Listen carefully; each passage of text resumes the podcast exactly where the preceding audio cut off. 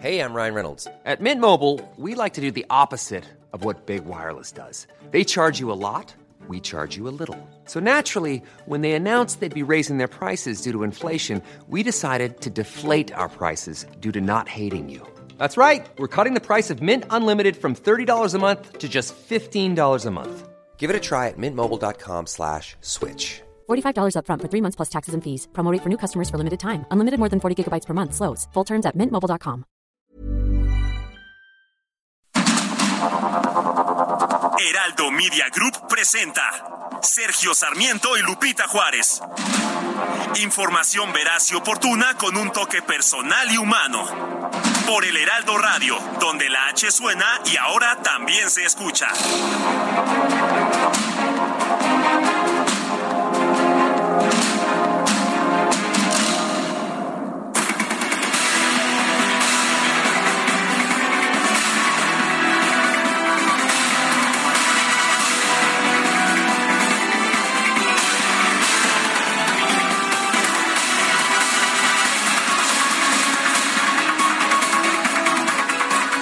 Los cuerpos de 46 personas, presumiblemente migrantes, hacinados y asfixiados, fueron encontrados en la caja de un tráiler en San Antonio, Texas. Según la policía de San Antonio, eh, son 46 los muertos, pero además hay 16 personas que fueron llevadas a hospitales cercanos en condiciones diversas. La cifra de fallecidos se cifra o se, ha colocado en 46. Las primeras estimaciones eran inferiores. El canciller de México, Marcelo Ebrard, informó que no se conocen o que no se conocían hasta ayer las nacionalidades de los inmigrantes. Uh, en otro tuit, el canciller informó que el tráiler en el que fueron hallados estos 46 migrantes muertos por asfixia tenía placas superpuestas de Estados Unidos, por lo que señaló que es muy probable que se trate de, tratantes. Es probable autoría de tratantes, es lo que dijo el secretario de Relaciones Exteriores. Los heridos fueron enviados a cuatro hospitales, el University, el Methodist del centro, el Baptist del centro y el Santa Rosa West Overhills. El gobernador de Texas, Greg Abbott, culpó al presidente de los Estados Unidos, Joe Biden, de estas muertes. De igual manera, Gustavo García Siller, arzobispo de San Antonio, responsabilizó de lo ocurrido la falta de una reforma migratoria. Señor, ten piedad de ellos, esperaban una vida mejor, es lo que tuiteó. La falta de coraje para lidiar con la reforma migratoria está matando y destruyendo vidas, es lo que señaló. Eh, todo parece indicar que pues fue el calor lo que provocó esta asfixia. Había una temperatura de 40 grados Celsius en esos momentos allá en la zona de San Antonio. Son las 7 de la mañana, 7 de la mañana con 3 minutos. Eh, recibimos uh, información de Roberto Velasco de la Secretaría de Relaciones Exteriores. Hay una actualización sobre la tragedia en San Antonio. El número de víctimas fatales ha aumentado a 50. 22 son mexicanos, 72, 7 son de El Salvador y 2 de Honduras.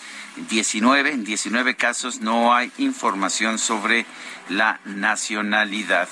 Guadalupe Juárez, ¿qué nos tienes esta mañana? Hola, ¿qué tal? Sergio Sarmiento, buenos días para ti, amigos. Muy buenos un tráiler que perdió el control en los carriles sur-norte de la autopista del Sol en Guerrero se impactó con varios autos, dejando un saldo de ocho vehículos pues eh, afectados y al menos 12 personas lesionadas la tarde de este lunes. El tráfico era lento en la autopista del Sol debido a un bloqueo que realizaban maestros de la Coordinadora de Trabajadores de Educación allá en Guerrero, en el punto conocido como Parador del Marqués, en la salida del sur, el Chilpancingo. Esto a causa de un accidente, pero también el día de hoy se reporta acciones de violencia. Hombres armados incendiaron cuatro vehículos allá en Guerrero. Se desconoce el paradero de los choferes. Estaremos muy pendientes y les tendremos la información. En otros temas, el gobierno de la Ciudad de México anunció ayer que la línea 1 del metro que va de Observatorio a Pantitlán tendrá cierres en todas sus estaciones para que en ellas se realicen trabajos de mantenimiento y modernización. Los cierres se llevarán a cabo por fases y van a comenzar a partir de julio. Este anuncio lo hicieron en rueda de prensa la jefa del gobierno capitalino, Claudia Sheinbaum, y el director del metro, Guillermo Calderón, junto con el secretario de Movilidad, Andrés Layú. Este cierre es indispensable, dijo Sheinbaum, porque tiene que haber una integral de la línea 1. Los trabajos abarcarán cambios de vías, modernización de los sistemas de pilotaje e introducción de nuevos trenes. Esto significa una inversión superior a los 36 mil millones de pesos. La primera fase de trabajos comenzará el 9 de julio. Para esto quedará cerrado el tramo de Pantitlán a Salto del Agua. Se prevé que esta fase dure cerca de ocho meses y concluya en febrero del 2023. Para apoyar a las personas usuarias de la línea 1 se van a desplegar autobuses de la red de transporte de pasajeros que cubrirán el trayecto. Eso es lo que informó el secretario de Movilidad Layú. En esta tarea se utilizarán 220 unidades y con el uso de la tarjeta de movilidad integral no se cobrará el transbordo a quienes deban emplear otros sistemas. Bueno, y en información de último momento, también esta mañana un incendio al interior de una cárcel en Colombia dejó hasta el momento 49 muertos y 30 heridos. Así lo ha dado a conocer Tito Castellanos, el director del Instituto Nacional Penitenciario y Carcelario. Reitero, esto allá en Colombia. Son las 7 de la mañana con 7 minutos.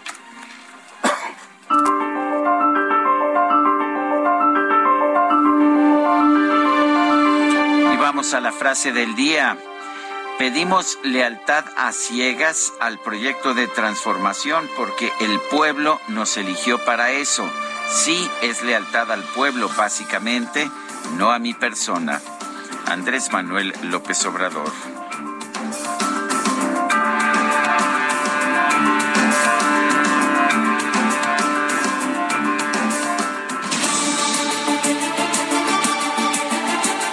Y vamos, vamos a las preguntas. Ya sabe usted que nos gusta preguntar a mucha gente que nos escucha, le gusta responder. Ayer ah, en la mañana hicimos la siguiente pregunta. ¿Debe el presidente cambiar la estrategia de seguridad pública? Sí, estamos mal, nos dijo el 93.2%. No, vamos muy bien. 5.7%. No sabemos 1.1%. Recibimos 12.823 participaciones. Y vamos a, vamos a la pregunta de esta mañana que ya coloqué en mi cuenta personal de Twitter, arroba Sergio Sarmiento. La pregunta es la siguiente. ¿De quién es la culpa de las muertes de inmigrantes ilegales? De Estados Unidos nos dice el 9.5%, de México y Centroamérica 77.5%, no sabemos 13%. Hemos recibido en 50 minutos 717 votos. Las destacadas de El Heraldo de México.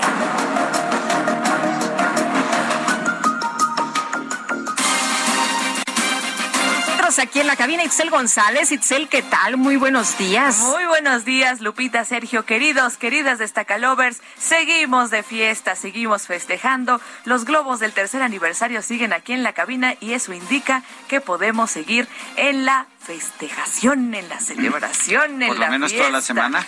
Yo creo que de aquí al viernes. Ya sábado y domingo ya, ya lo vamos a ocupar para descansar. Pero por lo menos, pues esta semanita para que se nos, se nos vaya leve. ¿Qué les parece si festejamos hasta la llegada de la quincena? Y entonces, como ya van a pagar, ya le podemos seguir invirtiendo a esta celebración. Sergio Lupita, amigos, martes 28 de junio del 2022, por supuesto que el Heraldo de México con muchísima información. Así que comenzamos con las destacadas. En primera plana, quinta ola COVID-19, regresa el cubrebocas y aforo reducido. Al menos ocho estados retomaron las medidas ante el alza en contagios. En la Ciudad de México arrancó la vacunación para los niños de 11 años de edad país de cara a 2024 sugiere a oposición mostrarse. Mario Delgado llama a que hagan su propia corcholata fest con sus figuras. Ciudad de México, caso Suntory, despiden a Irma Lidia. La fiscal Ernestina Godoy garantiza que no permitirá impunidad para el imputado. Estados en su templo reposan jesuitas en Cerocahui, sepultan entre llanto y cantos a sacerdotes asesinados. Destacan que su muerte no fue en vano. Pues ayer ya finalmente se les dio el último adiós, ayer lo sepultaron, ¿verdad? Así es, la tarde de este lunes los ataúdes fueron depositados. Orbe, aborto en Estados Unidos, batalla llega a tribunales. El fallo provocó una serie de disputas legales entre grupos a favor o en contra. Meta, Palacio Nacional, tienen visita de lujo. Juan Toscano, campeón de la NBA, es felicitado por López Obrador en la capital del país. Y finalmente, en mercados de Tehuantepec, gasoducto va a costar 19 mil millones de pesos. La obra va a conectar los puertos de Coatzacoalcos y Salina Cruz, según informes. Lupita, Sergio, amigos, hasta aquí las destacadas del Heraldo. Feliz martes. Gracias, Itzel, muy buenos días. Son las 7 de la mañana con 11 minutos. Vamos a un resumen de la información más importante de este martes 28 de junio de 2022. Las autoridades de San Antonio, Texas, localizaron un tráiler abandonado con 46 migrantes muertos, aparentemente por asfixia. Otros 10, 16 sobrevivientes fueron trasladados a distintos hospitales, incluidos cuatro menores de edad. Eh, de hecho, las autoridades mexicanas han actualizado esta cifra. Están hablando ahora de 50, de 50 eh, son de 50 fallecidos por esta tragedia. Bueno, y a través de Twitter, el gobernador de Texas, Greg Abbott, culpó lo ocurrido al presidente de los Estados Unidos, Joe Biden. Aseguró que estas muertes son el resultado de las políticas de fronteras abiertas impulsadas por el mandatario. Pues inmediatamente el gobernador Greg Abbott ahí señalando la responsabilidad del presidente Joe Biden. Y bueno, pues se habla de, Sergio, decías, de las víctimas fatales, estas eh, que han aumentado a 50 y se confirma que 22 son de nacionalidad mexicana. Efectivamente, 22 son mexicanos. Eh, hay también un número de, de dos salvadoreños y siete hondureños, según información dada a conocer por Roberto Velasco de la Cancillería. Bueno, el secretario de Relaciones Exteriores, Marcelo Ebrard, envió sus condolencias a los familiares de las víctimas de este incidente, de este, pues de esta tragedia. Informó que el cónsul de México en San Antonio, Rubén Minuti, se trasladó al lugar del hallazgo para determinar si hay connacionales afectados. Y posteriormente el cónsul Minuti informó que entre las personas sobrevivientes fueron identificadas dos guatemaltecas. Explicó que las autoridades detuvieron a tres presuntos traficantes de personas. El cónsul Rubén Minuti de San Antonio, con instrucciones del canciller Ebrard, nos encontramos en la calle de Casa en Quintana, en el lugar de los acontecimientos donde fue hallado un tráiler con personas, algunas eh, sin vida, algunas fueron trasladadas a hospitales.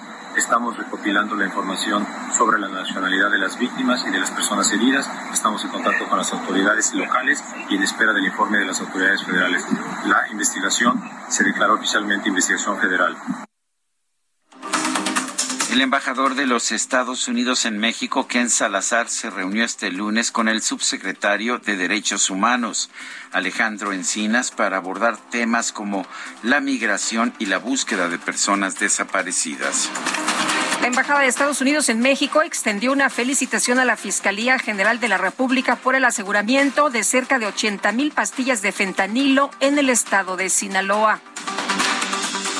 Gobierno federal confirmó que este martes la Lotería Nacional va a realizar una nueva rifa de inmuebles, incluida una casa que perteneció al narcotraficante Amado Carrillo Fuentes, el señor de los cielos, valuada en más de 90 millones de pesos. Y el dirigente nacional de Morena, Mario Delgado, respaldó la estrategia de seguridad del presidente López Obrador. Sin embargo, reconoció que una de las tareas de la cuarta transformación es reducir la violencia en el país. Por otro lado, Mario Delgado aseguró que su partido no viola la ley al realizar eventos masivos con sus aspirantes a los a las candidatura a la candidatura presidencial. Invitó a la alianza opositora Va por México a hacer su propio Corcholata Fest. Lo que les pesa a ellos es que no hayan uno para el 2024. Bueno, o no se deciden pues a, a impulsarlos. Deberían hacer eventos y que lleven a sus prospectos. Imagínate qué bonito sería ver a Lito levantándole la mano a Marco, a Ricardo Anaya, a Cuadri, pues que hagan su Corcholata Fest, ellos también están en su derecho. Bueno, además, Mario Delgado advirtió que quienes busquen dividir al partido por no coincidir con las decisiones de la dirigencia nacional, escuche usted, ahí todo el mundo es señalado como traidor y esta no será la excepción. ¿Qué es lo que nos distingue de los conservadores? ¿Qué nos distingue de la derecha? Que ellos no confían en el pueblo, que ellos desprecian profundamente al pueblo de México, son racistas, son clasistas, añoran el México en el que unos cuantos se ponían de acuerdo. Ahora el pueblo manda y el pueblo manda en Morena. Por eso ratificamos ayer en Coahuila que hay piso parejo para todos y no puede haber favoritismos ni dados cargados ni cartas marcadas para nadie. La jefa de gobierno de la Ciudad de México, Claudia Sheinbaum, aseguró que está lista para ser presidenta de la República. Denunció que la oposición no tiene propuestas y solo alberga odio. Es una manera de, en vez de hablar de destape, pues se habla de corcholatas, ¿no? Entonces no, no lo veo mal, es algo que lo utilizó el presidente de la República y es, es una manera de mencionar que se acabó aquella, aquella, el estilo del tapado que existía durante mucho tiempo. Y finalmente, usted dice que ya es tiempo de las mujeres. ¿Usted como mujer, Claudia Sheinbaum, está preparada para ser presidenta de la República en 2024 o próximamente? Pues claro que estamos preparados, pero ya habrá su tiempo para todo. El ex candidato presidencial del PAN, Ricardo Anaya, aseguró que la popularidad del presidente López Obrador no ha caído debido a que emplea una fórmula de división y mentiras de la misma manera que Morena. Si el dinero no alcanza, todo está subiendo, la economía va de mal en peor y la inseguridad está de la fregada. Entonces, ¿cómo le hace López Obrador para que la gente lo quiera seguir apoyando? La respuesta es una formulita. Como con cualquier formulita, pues cuando los tramposos ven que algo funciona, pues eso mismo se empieza a hacer en todo el mundo. esta formulita tiene muchas partes, pero hay dos que son las más importantes. Fíjate, división y mentira. La vicecoordinadora del PAN en el Senado, Kenia López, se manifestó en contra de las críticas que recibió el hijo del presidente López Obrador, Jesús Ernesto, por su aspecto físico. Denunció, sin embargo, que muchos niños del país siguen indefensos ante el crimen organizado. Yo, nosotros en el PAN, lo hemos dicho incluso públicamente, con los niños no, con los menores de edad no, con el hijo del presidente Andrés Manuel López Obrador, no, con los más de 200 mil niños que han quedado en orfandad porque no tienen ni mamá, ni papá, ni abuelitos que los cuiden en medio de esta pandemia porque han muerto por COVID, no, con los niños que el crimen organizado quiere cooptar y quiere obligar a hacer los sicarios, a delinquir con esos niños que están indefensos ante este crimen organizado que pareciera estar respaldado todos los días por el gobierno de López Obrador. No, el senador del grupo, del grupo Plural, Gustavo Madero, informó que este lunes se reunió con el dirigente nacional del PAN, Marco Cortés, para hacerle propuestas de cara a los siguientes procesos electorales, no para pedir su renuncia. Los dirigentes nacionales del PAN y del PRD, Marco Cortés y Jesús Zambrano, señalaron que siguen trabajando con el líder nacional del PRI, Alejandro Moreno, en la conformación de una alianza para las elecciones de 2024. Y el presidente nacional del PAN, Marco Cortés, reconoció que las senadoras Kenia López y Xochitl Galvez son buenas opciones para la candidatura del partido a la jefatura de gobierno de la Ciudad de México. Primero, nosotros no vemos corcholatas, tenemos opciones, buenas opciones, tanto para la presidencia de la República como para la Ciudad de México y las otras ocho entidades que estarán en disputa en el 2024. Y por supuesto, Kenia, Xochitl y muchos más otros compañeros de partido son excelentes opciones, no solo para ganar, son excelentes opciones para bien gobernar. Buscaremos en su momento los acuerdos, los consensos, los perfiles de quiénes son las y los mejores para poder generar un gran proyecto para el país y por supuesto para esta gran ciudad. La Suprema Corte de Justicia confirmó que el próximo 4 de julio va a discutir un proyecto de sentencia que propone establecer como obligatorio que el gobierno de Coahuila para el periodo 2023-2029 sea ocupado por una mujer. Se prohibiría que pudiera ganar la elección un hombre. El gobernador de Veracruz, Cuitlago García, confirmó que el delegado federal de bienestar en la entidad, Manuel Huerta, ladrón de Guevara, enfrenta una denuncia por el delito de abuso sexual. La fiscal general de la Ciudad de México, Ernestina Godoy, aseguró que no va a quedar impune el feminicidio de la cantante Irma Lidia, ocurrido el pasado 23 de junio en la colonia del Valle. Combatir la violencia exige el compromiso de toda la sociedad los medios y los líderes de opinión. Nadie puede permanecer indiferente frente a actos de violencia feminicida como el que vimos en un restaurante la semana pasada. No podemos tolerar y por supuesto no vamos a permitir que una persona crea que puede asesinar a una mujer y que debido a sus relaciones y supuestas influencias podrá quedar impune. El director del Metro de la Ciudad de México, Guillermo Calderón, presentó el plan de las obras de mantenimiento y modernización de la línea 1 del sistema. Explicó que este proyecto va a provocar cierres en la línea en dos etapas. La vamos a trabajar en dos fases. La primera fase iniciará ahora en julio, tiene una duración de ocho meses y eh, implica el cierre obligado de Pantitlán a Salto del Agua. Una vez concluido esta fase, sustituido todos los sistemas y puesta, eh, hecha las pruebas correspondientes, pondremos en funcionamiento esta primera sección para posteriormente cerrar el complemento occidental que va de Valderas a Observatorio. El coordinador de Movimiento Ciudadano el Congreso de Nuevo León, Eduardo Gaona, presentó una iniciativa para modificar la constitución del Estado y dar prioridad al consumo humano del agua sobre cualquier otra actividad. Actualmente el 70% del agua en Nuevo León, como en el resto del país, va a la agricultura. Y la UNAM entregó más de 16 toneladas de ayuda humanitaria a las personas afectadas por el paso del huracán Ágata por el estado de Oaxaca.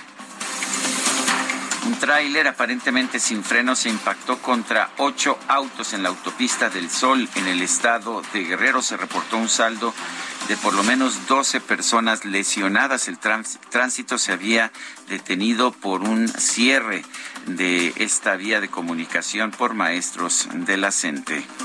Y la Secretaría de Salud Federal confirmó que este martes comienza la vacunación contra el COVID-19 para niños de 5 a 11 años en Campeche, Michoacán, Hidalgo y Puebla. Las autoridades de los Estados Unidos confirmaron un saldo de tres personas muertas y varios heridos por el descarrilamiento de un tren de pasajeros en Missouri. Y el gobierno de Ucrania confirmó que por lo menos 16 personas murieron y 59 resultaron heridas por un ataque ruso en un centro comercial de la ciudad de Kremenchuk.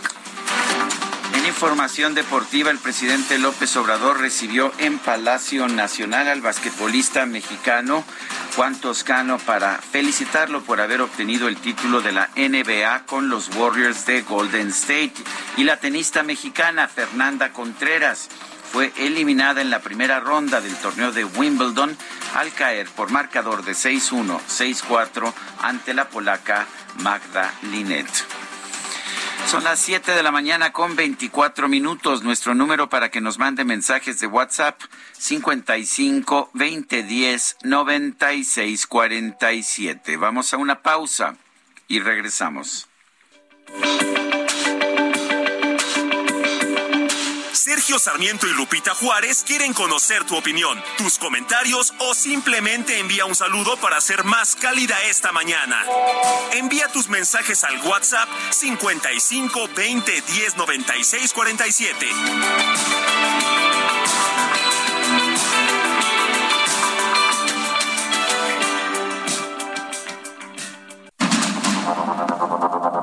Continuamos con Sergio Sarmiento y Lupita Juárez por el Heraldo Radio.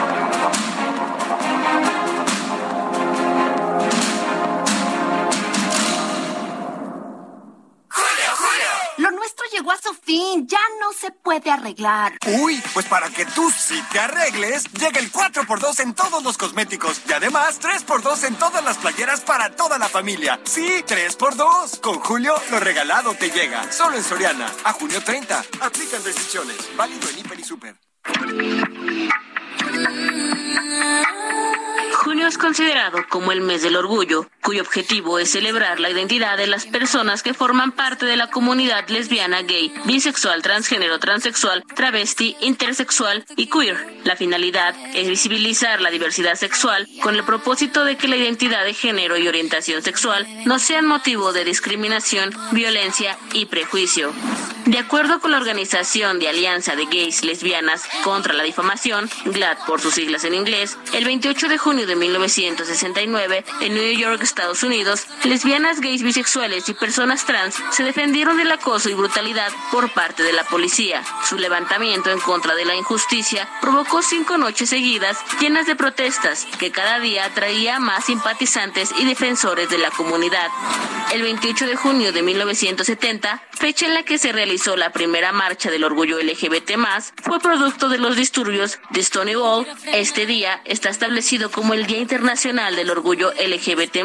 Asimismo, junio se convirtió en el mes del orgullo, también llamado Pride Month. Tú me quieres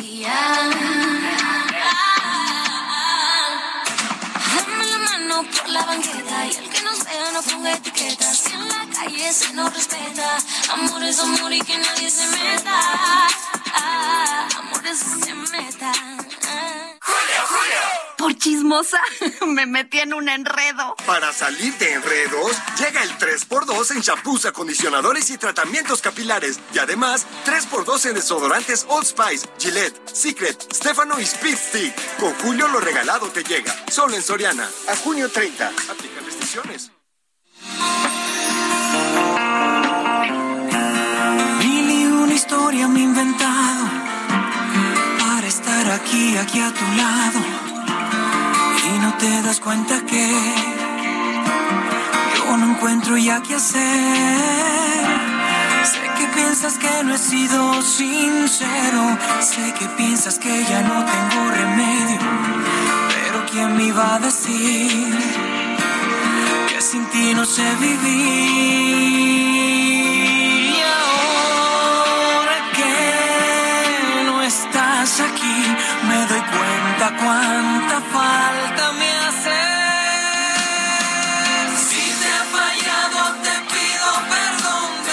Bueno, pues ah, si le digo que está cantando Elmer Figueroa, a lo mejor ah, se pregunta usted, ¿y ese quién diablos es? Pero si le digo que se trata de Chayanne, porque ese es su nombre artístico, seguramente me dirá, ah, ese sí, lo conozco. Efectivamente, Elmer Figueroa Arce, mejor conocido como Chayanne, está cumpliendo años, 54 años. Nació el 28 de junio de 1968 allá en Río Piedras, Puerto Rico. Qué chavo está este muchacho. Oye, lo vi alguna vez en el Auditorio Nacional con eh, mi amiga Lexi Macedo, doctora cardióloga. Y mm, pues ya sabes, ¿no? Por lo que se ofreciera, ella dijo, bueno, voy, soy cardióloga, lo que se le ofrezca a este muchachón. Si- Aquí si ando. le falla el corazón. Qué Y, y bárbaro. la vio y le falló el corazón. Qué bárbaro. A la que le falló el corazón fue a ella. oh. No, hombre. Qué bárbaro. Muy, guapo guapísimo, cuerpazo. y eh, gran bailarín. Híjole, qué Espectacular no, espectacular bailarín. Vámonos a los mensajes. Javier Cruz nos dice buenos días, Lupita y Sergio. Uno de los grandes errores del presidente Pinocho fue la política de puertas abiertas a los migrantes para su paso a los Estados Unidos, lo que originó las caravanas. Recuerdo que hasta les llevaron mariachis cuando estaban en el autódromo. Después las reprimieron, pero el daño ya estaba hecho. Fue jugar con las ilusiones de una vida mejor para los migrantes, como lo fue para los mexicanos. Saludos cordiales a todo su equipo. Dice otra persona, aventuroso martes ayer nos golpea la realidad de la inmigración ilegal a U- USA. Y acá presumen como un, como un gran logro el incremento de las remesas. Qué lamentable. Es Rodolfo Contreras en Querétaro.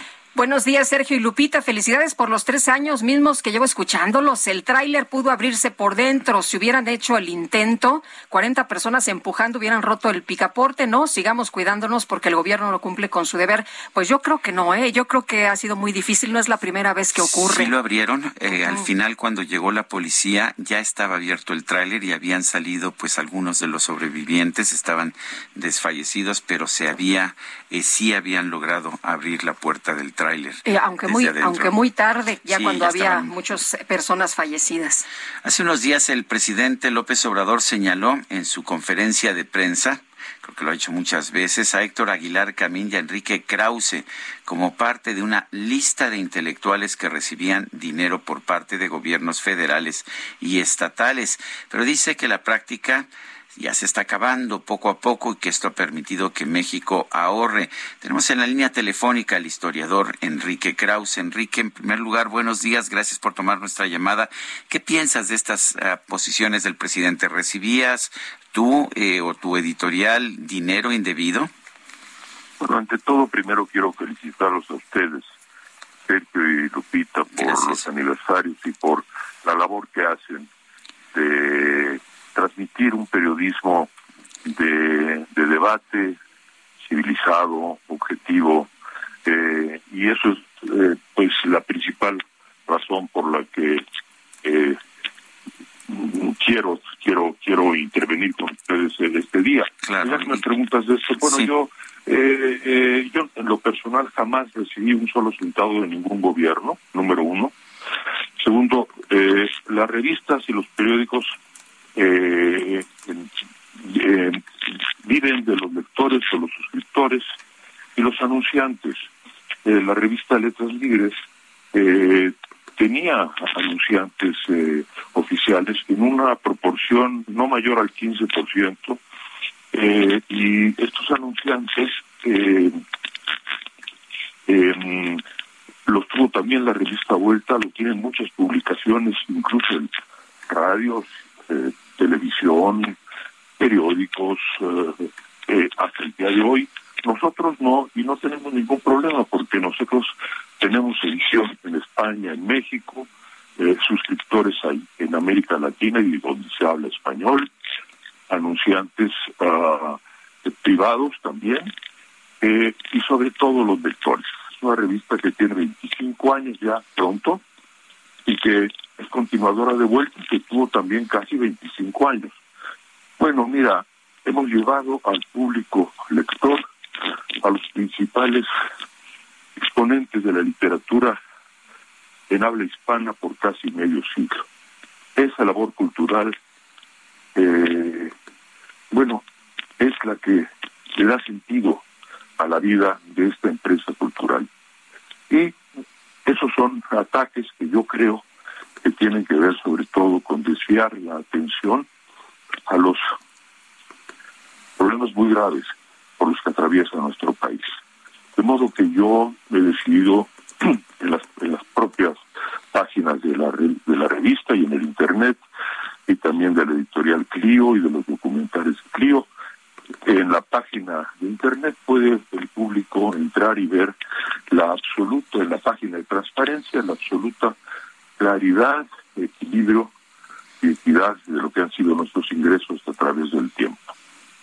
Enrique, ¿crees que el presidente López Obrador ha logrado, eh, pues, eh, atacar a, eh, sus objetivos con el fin de beneficiarse él, de que pierdan credibilidad, de que pierdan la confianza de los lectores?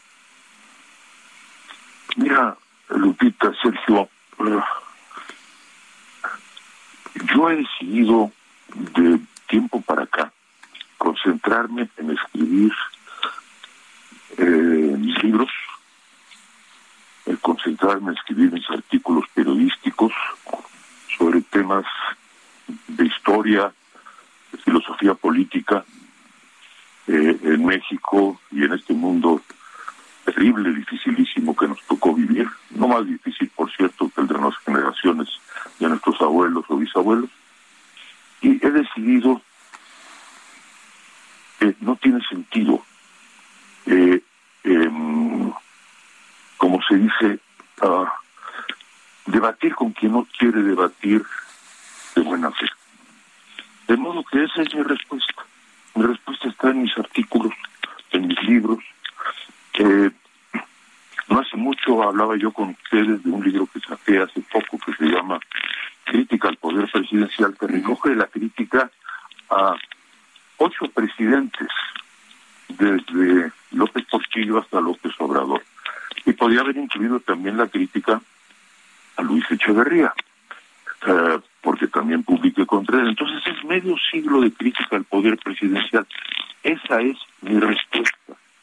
Yo no eh, estoy ni polemizando ni debatiendo eh, con el poder presidencial. Yo lo critico y si la respuesta del poder presidencial es el insulto, la calumnia, eh, bueno, pues yo sigo haciendo mi, mi trabajo, pero la respuesta a lo que me dices, pues está en mis artículos, en mis libros y en mis ensayos. Lo curioso del caso es que, por ejemplo, veía yo el fin de semana el periódico La Jornada y encontraba mucha publicidad, pero toda ella gubernamental. Eh, pues parece que el, presidente sí está apoyando aquellos, eh, aquellas publicaciones que siente, que siente que lo aplauden. No sé qué opinas tú. Mira, eh, tampoco me voy a pronunciar con respecto a, esos ah, medios de comunicación ni a la proporción de publicidad oficial que tienen, porque cualquier persona eh, con objetividad y equilibrio puede formarse un juicio eh, sobre, sobre ese tema. Eh, lo que sí te puedo decir es que nunca vuelta, ni letras libres, vuelta a la revista de Octavio Paz, ni letras libres, ni editorial Río, dependieron en absoluto del dinero oficial nunca fue superior al 15% y era además, eh, no era un dinero no eh, dado, no era un una inversión en eh, una revista cultural documentales de interés cultural como la biografía de Octavio Paz o la historia de la literatura mexicana. de modo que creo que el público la sociedad civil, que por fortuna es de manera creciente una sociedad alerta, inteligente, objetiva, eh, atenta a lo que está ocurriendo, forma su propia opinión. Eh, no quedan muy bien, desde luego, eh, la no hace quedar muy bien, digamos, el poder público a, a, las publicaciones que, apoya cuando utiliza una doble vara, una doble vara como la que tú estás ahora señalando. Pero yo no, ni siquiera lo critico. Eh, lo importante es que cada uno haga su labor y lo que queda es la obra. Eso me decía siempre Octavio Paz, Sergio Lupita. La respuesta está en la obra. Y en mi caso, bueno, pues eh, ahí están los libros, ahí están los documentales, ahí están los ensayos. Y en cuanto a la crítica, bueno, ahí está ese libro que ustedes tuvieron la gentileza de comentar con, con el público no hace mucho. Enrique, eh, Enrique, el presidente con frecuencia se, se refiere a ti como un intelectual conservador. Lo curioso es que yo te llevo leyendo toda la vida. Me parece que eres eh, un liberal, un liberal ah, cabal en, todo el sentido de la, de la palabra, por lo menos la definición que yo conozco. ¿Cómo te defines a ti políticamente? ¿Te obviamente, obviamente un liberal, bueno, ¿no? Este, eh, esto es, digo, de nuevo, vuelvo a referirme y por eso tengo toda la tranquilidad. Eh, a mis propios libros, a mis libros de historia, ¿no? Eh, que son es una es una es una lectura de un historiador formado con Daniel Cosío Villegas, que es para mí el mayor liberal del eh, siglo XX en México, que además fue formado y, se inspiró siempre en la obra de los liberales de la reforma. Pues yo me considero un eh, continuador de, de eso, un discípulo de, de, esa línea. Soy un liberal, un lector además de, de Bertrand Russell, de George Orwell, de Isaiah Berlin, tú me conoces, Sergio, y el público, bueno, el, el, público lector que generosamente me ha, me ha seguido a lo largo de las décadas lo sabe también. Y yo lo único que sí soy conservador en una sola cosa, fíjate. Yo quiero conservar la democracia en México, el Instituto Nacional Electoral y las libertades eh, eh, de crítica, de expresión, de opinión, que eh, han estado siendo, bueno, acosadas en, en los últimos tiempos. En eso es lo único en que soy conservador quiero conservar la democracia y la libertad. Que son posiciones finalmente liberales. Absolutamente liberales. En la democracia eh, sin, sin, sin libertad eh, es imposible, la libertad sin democracia es imposible, eh, la democracia y la, liber la libertad van siempre juntas. Y eh, yo lo que quiero es un país en el que una conversación como, como la que estamos teniendo eh, sigamos podan, pudiendo tenerla eh, por, eh, por todos los tiempos eh, y que esa conversación libre, abierta, eh, eh, que siga, ¿no? Y un país en donde no exista, donde se vaya limando la muy lamentable, me parece a mí, polarización eh, que vivimos, ¿no?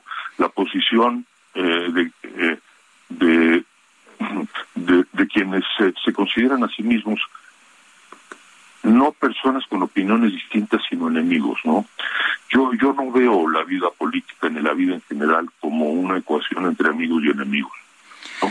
Yo quisiera que ningún actor público lo viera así, sino posiciones distintas en donde pudiese debatir, debatirse y abrirse paso a la verdad, que eso es lo que finalmente a los periodistas, al trabajo de ustedes, a tus artículos diarios incansables, pues es lo que tú buscas. Eh, reconoces cuando hay que reconocer méritos, señalas cuando hay que eh, señalar también problemas, y, y eso es el, el, periodismo de una democracia en libertad. Bueno, eso es lo que yo quiero que siga y que ustedes sigan con esa labor espléndida que hace. Muchas gracias, Enrique Krause, por hablar con nosotros. Un fuerte abrazo. A ustedes, muy grande. Gracias, buenos días. Siete con cuarenta y nueve. Julio, Julio. Aunque me llegó con diamantes, a mí lo que me importa es su interior. Ah, si lo tuyo es el interior, llégale al 2x1 en toda la ropa interior y pijamas para dama. Y además, 2x1 en todas las toallas del departamento de blancos. Con Julio, lo regalado te llega. Solo en Soriana. A junio 28. Aplican restricciones. Oye, el gobierno de la Ciudad de México anunció ayer el cierre parcial de la línea 1 del sistema de transporte colectivo Metro que va de Observatorio a Pantitlán y vamos a platicar con el ingeniero Guillermo Calderón, director del sistema de transmisión, eh, de, precisamente del sistema de transporte. Y pues, ingeniero, ¿cómo está usted? Muy buenos días. Lupita, buenos días. Sergio, te saludo. Buenos días. Un saludo a tu auditorio. Ingeniero, cuéntenos, son 53 años ya de esta línea del metro, pero ¿cómo va a estar operando de manera parcial? ¿De dónde a dónde? ¿Y qué pasa con las estaciones que tienen transbordo? Sí, mire, vamos a hacer una intervención mayor, es decir, vamos a introducirnos al túnel y sacar todos los sistemas eh, que hay ahí adentro del túnel, las vías, durmientes, cables y señalización eh, para eh, hacer una sustitución, cambio y modernización total de todos los sistemas. Para esto vamos a cerrar en dos fases, Lupita. La primera a partir del 9 de julio en el tramo que va de Pantitlán a Salto del Agua. Y ese, esos trabajos durarán de julio a marzo del próximo año. Una vez concluido toda esta intervención mayúscula en el interior de este tramo, del túnel de este tramo, vamos a cerrar de Valderas a Observatorio de marzo a agosto del próximo año.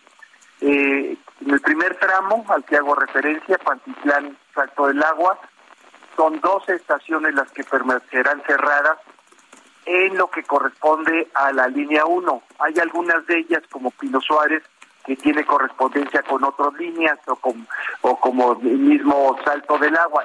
Lo que es la sección de correspondencia con otras líneas, esa permanece operando. Solo queda sin servicio eh, la parte de contacto con la línea 1, eh, por un lado. Y por otro, que sepan nuestros usuarios que eh, habrá desplegado una cantidad de compañeros importantes y señalización para indicarles cuáles son sus vías alternas.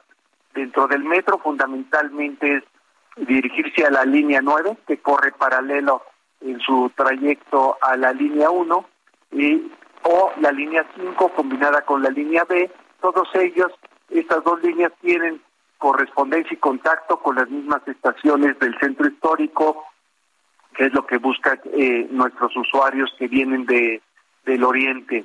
Eh, asimismo, habrá un servicio de apoyo que reproduce íntegramente el recorrido que estará cerrado desde Pantitlán hasta Valderas con 200 autobuses de la RTP, donde eh, tú pagas con tu tarjeta de movilidad integrada, pagas el metro, a la hora de transbordar a la RTP ya no habrá un segundo costo y al inversa, si vienes en RTP y ya debitaste en el autobús, al ingresar al metro ya no tendrás cobro, Lupita. Eso es eh, rápidamente dicho lo que eh, vamos a hacer en esta eh, intervención de modernización integral de la línea 1. Ingeniero, ¿qué va a pasar con las personas que se transportan todos los días, que son miles de personas? ¿Cómo va a estar funcionando la RTP? ¿Sí va a haber camiones suficientes o cómo va a estar?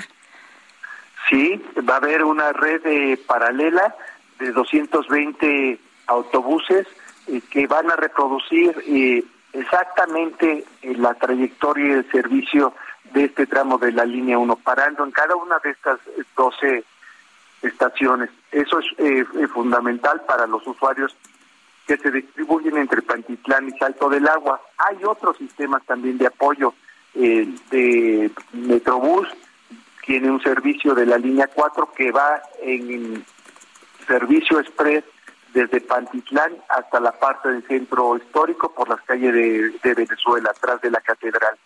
Y el sistema de trolebús de la línea 2 que va de Pantitlán a eh, Chapultepec, a Metro Chapultepec, también por un eje paralelo al, al de la línea 1. Esos son los servicios de la ciudad, pero adicionalmente hay tres empresas concesionarias que van a estar apoyando también con servicio para los usuarios, servicio de superficie con autobuses para los usuarios eh, afectados por este cierre. Y esos eh, corredores corren por el corredor Eje 1 Norte, por el misma Avenida Chapultepec o por eh, el corredor Eje 3 Sur, que es Baja California, Muy bien. Pues, ingeniero, le agradecemos que haya platicado con nosotros esta mañana. Muy buenos días.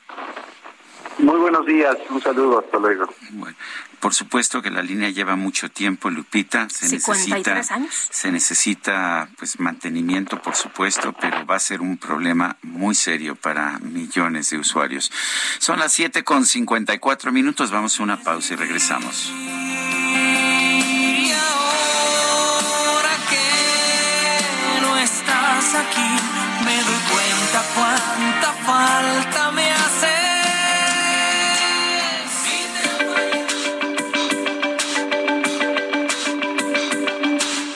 Sarmiento y Lupita Juárez quieren conocer tu opinión, tus comentarios o simplemente envía un saludo para ser más cálida esta mañana. Envía tus mensajes al WhatsApp 55 20 10 96 47.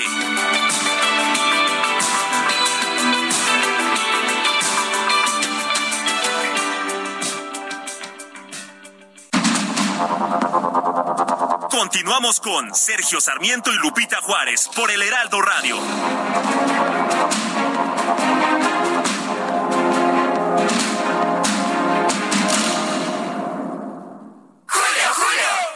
Llegó a su fin, ya no se puede arreglar. Uy, pues para que tú sí te arregles, llega el 4x2 en todos los cosméticos y además 3x2 en todas las playeras para toda la familia. Sí, 3x2. Con Julio, lo regalado te llega. Solo en Soriana. A junio 30. Aplican restricciones. Válido en Hiper y Super.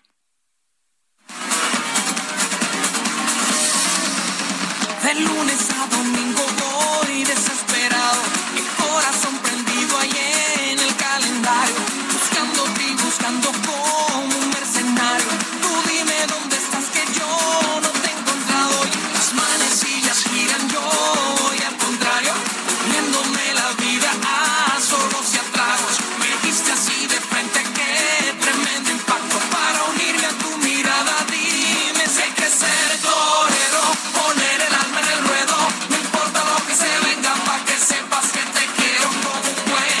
Seguimos escuchando música de Chayanne, quien hoy cumple 54 años, efectivamente 54 años. Y esto se llama Torero. Oye, pues está re bien. Muy guapetón. Muy guapo, muy, ah, muy carismático. Sí, me cae re bien. Siempre en las entrevistas, la verdad, pues se ve que es muy, muy agradable, muy Se ve que, se- que se ve buena que- persona, ¿no? que goza de la vida. Esa es la impresión que me, ha, que me ha quedado cuando he conversado con él.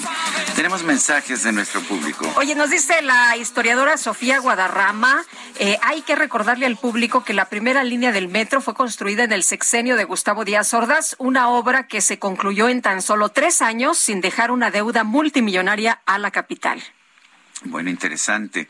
Dice el señor Alonso, pienso que la prensa es cómplice al estar informando acerca de un proceso electoral que todavía no entra en la normatividad determinada por el INE y los morenarcos con elecciones de Estado tienen todas las ventajas. Los mexicanos no podemos permitir que avance la destrucción del país, debemos de rechazar estos procesos adelantados. Eh, Laredo Smith dice, buenos días, excelente noticiero. Creo que AMLO se encuentra en una etapa descrita en el excelente libro de Miguel Alemán, Si el águila hablara, la etapa mesiánica. Laredo Smith. No sé si a un nombre real, pero así se este, firma, así se firma. Bueno, pues son las ah, son las ocho, las ocho de la mañana con tres minutos. Adelante, Vámonos con más información, Sergio. Pues Greg Abbott, el gobernador de Texas, culpó al presidente de los Estados Unidos, Joe Biden, de la tragedia que costó la vida pues a 50 personas. Ya eh, se hizo la actualización hace unos minutos. Son 50 personas que perdieron la vida. 22 de ellas son de origen mexicano. Y vamos a platicar con Leticia Calderón, presidente del Patronato Sin Frontera, eh, con quien eh, pues vamos a abordar el tema esta mañana. Doctora, ¿qué tal? Muy buenos días.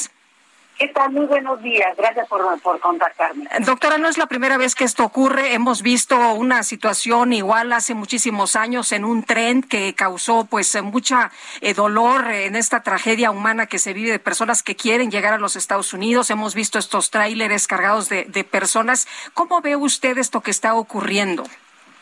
Sí, efectivamente, desafortunadamente no es la primera vez, lo hemos visto muchísimas veces y de hecho desde los años 90, obviamente aquí hay mucha gente muy joven y no lo tiene en mente, pero ha ocurrido de manera sistemática una de situación como esta, que llegan estos trailers eh, en, en el territorio estadounidense, me refiero sobre todo, y que, bueno, se da a conocer estas noticias. Hace menos de dos años tuvimos una situación muy parecida también en San Antonio, porque San Antonio es justamente cruce de, población que va hacia más el norte de Estados Unidos. Entonces, lo que revela esto tiene que ver con que esto es lo que se descubre, esto es lo que se hace evidente producto de situaciones criminales como estas. Pero en realidad está ocurriendo todos los días y seguramente en este momento. Es culpa de es culpa de Joe Biden, es culpa de Donald Trump, es culpa de Greg Abbott. ¿Podemos asignar una responsabilidad política? Fíjate que, buenos días, Sergio. Hola. Esto es una situación que es justamente la muestra de que el sistema migratorio es regional.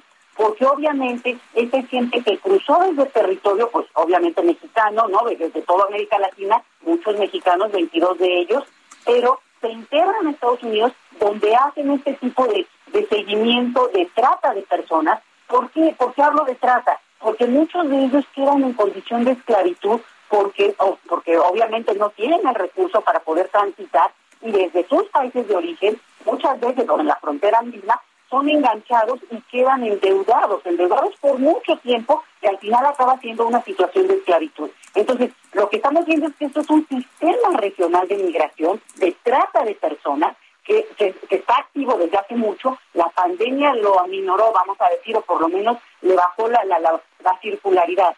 Pero hoy lo que estamos viendo es que se reactiva, lo habíamos visto hace unos días en México también con otro accidente que hubo, también con muchas personas moviéndose de esta manera. No son los mismos autobuses, por supuesto, no lo son porque no cruzan la frontera directamente, pero sí la, el número de personas y sí el tipo de enganche que se ve, no de un lado o del otro, sino regionalmente. Y obviamente todos son culpables. Yo ahí diría, no es que sea uno o el otro. El problema es que ya estamos viendo cómo se utiliza políticamente el, el, el, el gobernador de Texas, pues inmediatamente trata de tirarle la pelota al presidente demócrata Biden, y eso es un absurdo, porque al final de cuentas, pues estamos viendo, insisto, en un sistema regional de migración. Doctora, no sé qué piense usted de aquella declaración y si esto pues fue positivo. Lo que dijo el presidente Andrés Manuel en 2018 de abrir la puerta a los migrantes. Decía él, me acuerdo, donde comen uno, donde come uno, comen dos. Y dijo que México iba a garantizar protección a los migrantes centroamericanos que buscaban pues eh, cruzar por nuestro país y llegar a los Estados Unidos. ¿Fue un error esto o fue un acierto? Bueno, esto lo dicen todos los presidentes en cuanto, o en campaña o en cuanto llegan, Biden hizo lo mismo. Y de hecho creo que el único que podríamos decir que no lo dijo fue Donald Trump. Pero fuera de ahí me parece que estamos viendo una repetición de un discurso pues, que tiene que ver con una actitud pues, que me parece a mí correcta. El problema es que no se puede llevar a la práctica en términos del realismo político que se impone.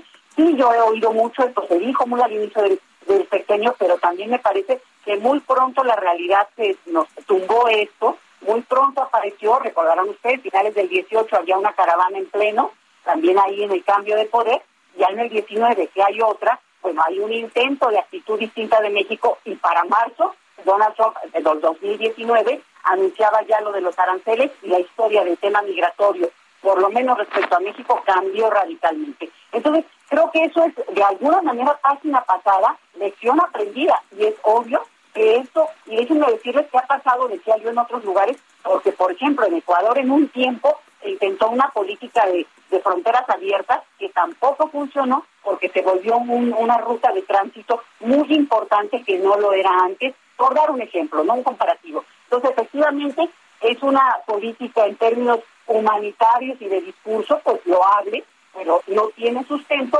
dado el escenario de geopolítica, lo que no quiere decir, ojo, que nos vayamos al otro extremo, a una política de un nivel de restricción militarizada y de una securitización que creo yo, desde mi punto de vista, que ha excedido lo que tendríamos que ver en un país como México.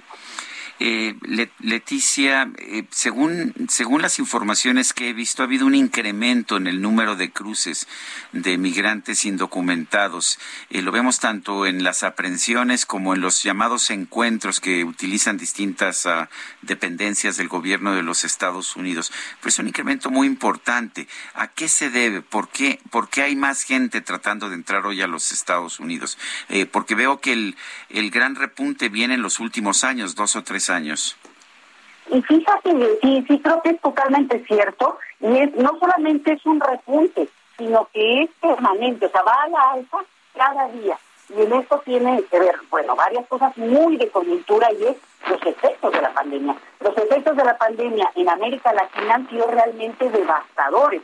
Hay lugares donde apenas empiezan a retomar ciertas actividades y la economía está muy debilitada, pero junto con esto la situación también de crisis, de violencia de muchos de estos lugares. Entonces se junta y también hay que, ver otra cosa, porque creo que para, para ponerlo también en, en contexto, aunque es muchísima gente, también hay que tener en cuenta que la mayoría de las personas que migran tienen una parte de conocimiento, vamos, de, de alguna manera, o por reunificación familiar o por redes migratorias. Entonces, siempre puede haber gente que nunca lo había intentado y que es la primera vez que lo hace o no tiene estas redes, pero en general la migración en todo el mundo tiene parte de esto, que es que puede conectar, digamos, en términos de circuitos. Entonces es muy probable también que estemos viendo que familiares de personas que están ya en Estados Unidos estabilizadas desde hace tiempo, por ejemplo, ocurre mucho con los niños, están buscando que sus hijos ya se acerquen a ellos, ya puedan reunirse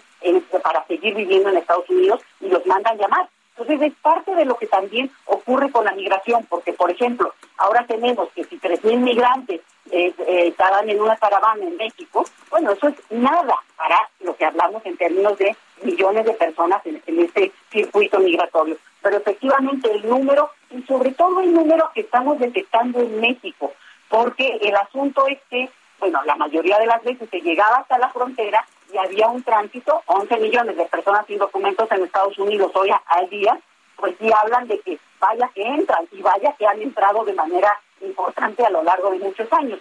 Pero el punto aquí es cómo México se volvió también ya un lugar no solo de tránsito, sino también un lugar de destino o de espera, porque esa es la otra, no necesariamente la gente quiere quedarse acá, pero acaba en un limbo migratorio en nuestro país. Pues doctora, muchas gracias por conversar con nosotros esta mañana. Muy buenos días.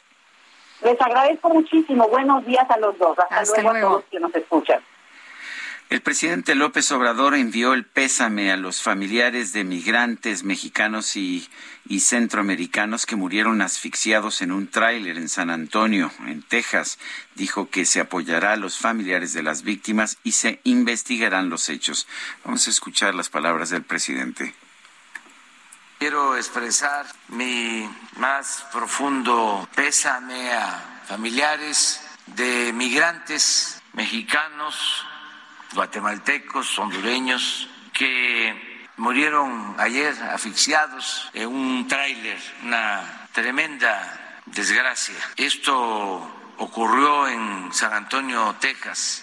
Hasta ahora son 50 los fallecidos, 22 de México, 7 de Guatemala, 2 de Honduras y 19 todavía sin información sobre su nacionalidad. Estamos apoyando, está desde ayer nuestro cónsul, están también funcionarios de migración de México y vamos a estar atentos para apoyar a los familiares de las víctimas, el traslado de los cuerpos y desde luego hacer la investigación en lo que a nosotros nos corresponde. Pues son las palabras del presidente de la República. Investigarán los hechos en lo que a México le corresponde. La tragedia tiene lugar allá en Texas. Eh, recordemos que hubo una tragedia muy similar en Chiapas hace apenas ah, algunas semanas cuando volcó un tráiler también lleno, hacinado con migrantes indocumentados. Bueno, y se ha confirmado y será interesante este encuentro entre el presidente de México, eh, López Obrador, y el presidente de los Estados Unidos, Joe Biden. El canciller Marcelo Ebrard acaba de señalar que la fecha será el próximo 12 de julio. Y bueno, uno de los temas, por supuesto, este. Eh, vamos a platicar con Luis Villagrán, activista y defensor de derechos humanos de los migrantes, para continuar con el tema. Y bueno, pues eh, Luis, el gobernador de Texas, inmediatamente ha culpado de lo ocurrido al presidente de los Estados Unidos en esta nueva tragedia donde mueren 50 personas y dice que estas muertes son el resultado de políticas de fronteras abiertas. ¿Tú crees que este sea el problema, que se abran las fronteras y que esto pues nos lleve a, ver esta situación tan grave de, personas muertas que quieren llegar a los Estados Unidos a como dé lugar? Buenos días, buenos, días a todos los que nos escuchan. Este, yo quiero decirle a los políticos que las mujeres y los niños migrantes no son moneda de cambio de sus intereses políticos, ideológicos o económicos. La tragedia es tragedia y tiene que ver con muchos factores, no solamente eh, el que abran las las, este, las fronteras o que las cierren las fronteras. Eh, han convertido a la migración, lo han, han, estigmatizado a las mujeres y los niños migrantes de invasores, de muchas, eh, eh, este, mediático todo esto, cuando no debe de ser así, no debe de ser así. La migración no es un problema ni para Estados Unidos ni para México. El, el tapón, el nudo humano que han implementado en la frontera sur se está traduciendo en que los migrantes desesperadamente pasen hay que decirlo puntualmente. Eh, el título 42 se está aplicando eh, de manera discriminatoria este, solamente a los hispanoamericanos. Aquí en este tráiler iban hispanos, no iban ucranianos, no iban de otras latitudes, porque el título 42 de Estados Unidos en lo general y este discurso de odio del gobernador de Texas es verdaderamente repulsivo. Nosotros no estamos de acuerdo y no queremos politizar el tema, es una tragedia, estamos de luto. Hoy vamos a hacer algo, vamos a manifestarnos, pero en paz. No podemos seguir crispando a la sociedad como se está haciendo, menos en este tema tan delicado, donde hay, sabemos, ya hay menores de edad, hay niños fallecidos en esto que ocurrió. El título 42 es esta disposición que, que permite prohibir la entrada a Estados Unidos a personas que puedan eh, tener algún tipo de virus, algún tipo de enfermedad. Es el caso de, de la pandemia de COVID-19. ¿Cuáles son las reglas que se están aplicando en este momento? Eh, este, el título 42 para nosotros es este es entendible, es entendible, pero todos los migrantes, incluyendo los mexicanos, porque acá hay, hasta el momento hay 22 hermanos mexicanos fallecidos en esta tragedia. El título 42 debe de aplicársele a todos eh, este parejo y no se está haciendo. En, en este caso a los hispanos, incluyendo los mexicanos, ¿eh? incluyendo los mexicanos, se les retiene, le dice que tienen que este, estar aplicada la vacuna del COVID-19, lo cual todos estamos dispuestos, me refiero a los migrantes, a aplicarnos cualquier vacuna, cualquiera que sea, no no no importa la, la medida que sea. Pero ¿qué pasa para, para los ucranianos? Y no tengo nada contra mis hermanos ucranianos, absolutamente nada. Pero ellos pasan directo sin que se les aplique el título 42.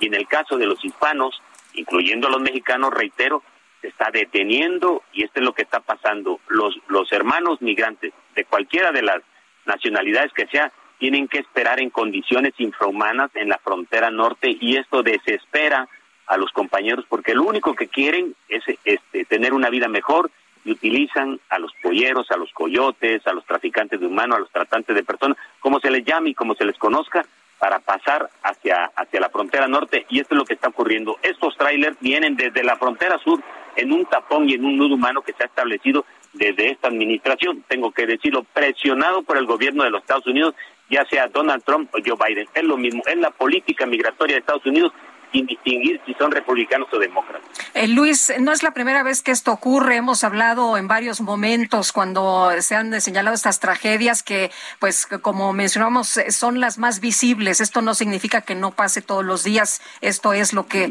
pues, eh, corroboran los medios. Pero, ¿qué debería de cambiar para no ver de nueva cuenta una situación que se repita como lo que estamos platicando esta mañana? es importante señalar y lo digo, hay 36 millones de mexicanos de manera irregular en Estados Unidos y no pasa nada. Es mano de obra barata, es mano de obra calificada y no pasa nada. nos han hecho creer a todos en Estados Unidos, en México, en todas partes, que la migración representa un problema para los gobiernos de Estados Unidos o para México. La migración no representa ningún problema, al contrario, hay trabajo, debería de aplicarse eh, este, que a los migrantes se les diera trabajo, etcétera, y debería eh, es ponerse a platicar, por ejemplo, en la cumbre de las Américas, no llegaron los países directamente involucrados en, en, la mayor parte de la movilidad humana, Venezuela, Cuba y Nicaragua. No fueron invitados y el de México no quiso ir o no pudo ir o no sé. Esto deben de sentarse los mandatarios a dialogar porque ahora resulta que las mujeres y los niños migrantes son más peligrosos que los terroristas y los narcotraficantes. Y esas políticas de militarización, de, cerrar las fronteras, se aplicara a las armas o se aplicara a, los narcotraficantes, pues estaría solucionado esos problemas, pero no lo hay. Para ellos sí hay puertas abiertas en las fronteras. Y no decimos que las, fronteras estén abiertas este, eh, sin ningún tipo de restricción, decimos que deberían a los que son solicitantes de refugio permitirles pasar y llevar un trámite ante las autoridades de inmigración en los Estados Unidos como siempre se ha hecho y no cerrando las fronteras, que es lo que está provocando, y sobre todo que los políticos, como el gobernador de Texas, deberían de quedarse callados y respetar la tragedia que está ocurriendo y que, y que va a seguir ocurriendo, desgraciadamente, porque esto no va a parar acá. Muy bien, pues Luis, gracias por tomar nuestra llamada y platicar con nosotros. Buenos días. Buenos días, gracias eh, eh, a ustedes, Dios les bendiga. Gracias, igualmente. Son las 8 de la mañana con 21 minutos. Llegó una oferta para los amigos. 4x3 en todas las botanas Barcel y Sabritas. Y además, 12 packs de cerveza en lata de las marcas Tecate Regular o Light, Curse Light e Indio. De 160 a solo 99 pesos con 200 puntos. Con Julio lo regalado te llega. Solo en Soriana. A junio 30. Aplica restricciones. El Químico Guerra. Con Sergio Sarmiento y Lupita Juárez. Químico Guerra, adelante, ¿qué nos tienes? Pues con una novedad, Sergio Lupita. Robots cubiertos con piel humana viva. Esta idea, ¿verdad?, de la ciencia ficción del Terminator, ¿se acuerdan? Así un robot que estaba con piel humana. ¿A poco se va a hacer posible? Pues fíjense que investigadores de la Universidad de Tokio han logrado construir un dedo robótico cubierto con piel humana viva. Encabezados por el doctor Shoji Takeuchi, los ingenieros de la Universidad de Tokio sumergieron el dedo robótico en una mezcla de colágeno y células de piel humanas llamadas fibroblastos dermales. Después de bañaron el dedo robótico con un líquido conteniendo células queratinocitas humanas que formaron la capa exterior de la piel o epidermis.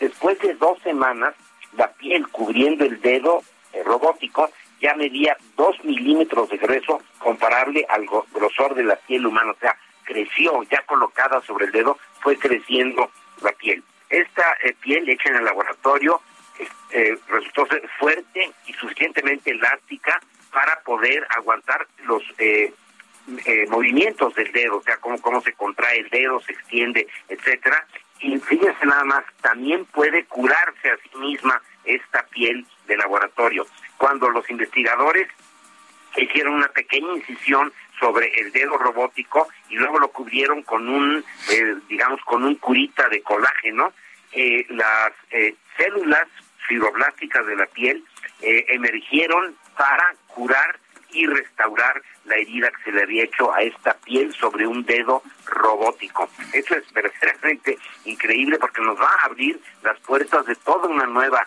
era para la humanidad donde contemos con robots que se van a van a ser amables, van a ser, no van a ser fríos, sino pueden ser, eh, pues digamos, templados, ¿no? Como es nuestro cuerpo y que pues van a tener la apariencia de seres humanos dijo el doctor Ritu Raman del MIT, un ingeniero que está muy especializado en esta cuestión de construir máquinas con componentes vivos. Dice, este trabajo tan interesante es un paso muy importante en el campo de crear robots amables con el ser humano. Los materiales biológicos eh, son muy atractivos porque pueden eh, sentir y adaptarse dinámicamente a su medio ambiente. Imagínense, ese Lupita, que vamos a tener pronto estos eh, robots que pues ni siquiera los vamos a poder distinguir de, de nosotros los seres humanos, cubiertos con piel humana viva, hecha en el laboratorio, que puede curarse a sí misma. Es verdaderamente un paso verdaderamente extraordinario. Quería compartirlo con ustedes. Pues, Lupita. Muchas gracias, Químico Guerra. Son las 8 de la mañana con 24 minutos. Vamos a una pausa y regresamos. Para unirme a tu mirada,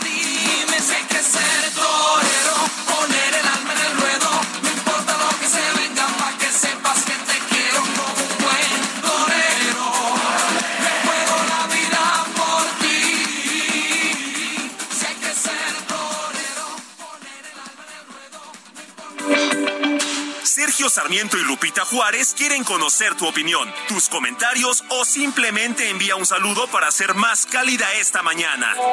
Envía tus mensajes al WhatsApp 55 20 10 96 47.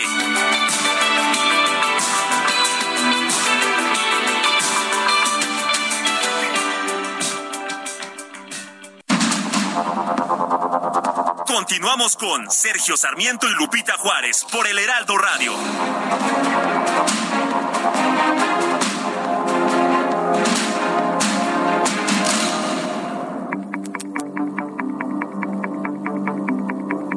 Jaque Mate con Sergio Sarmiento.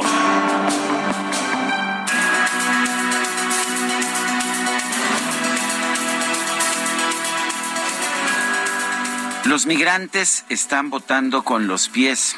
Efectivamente, quizás en sus países les dicen que el sistema capitalista es lo peor que le puede suceder a cualquiera. Les dicen que el sistema, el sistema de libre empresa es la explotación del hombre por el hombre. Y sin embargo, los migrantes arriesgan su vida, están dispuestos a hacer lo que sea con tal de llegar a esos sistemas explotadores que supuestamente deberían ser rechazados. Y curiosamente, pocos, muy pocos Ever catch yourself eating the same flavorless dinner three days in a row? Dreaming of something better? Well, HelloFresh is your guilt-free dream come true, baby. It's me, Kiki Palmer. Let's wake up those taste buds with hot, juicy pecan-crusted chicken or garlic butter shrimp scampi. Mm. Hello Fresh. Stop dreaming of all the delicious possibilities and dig in at HelloFresh.com. Let's get this dinner party started.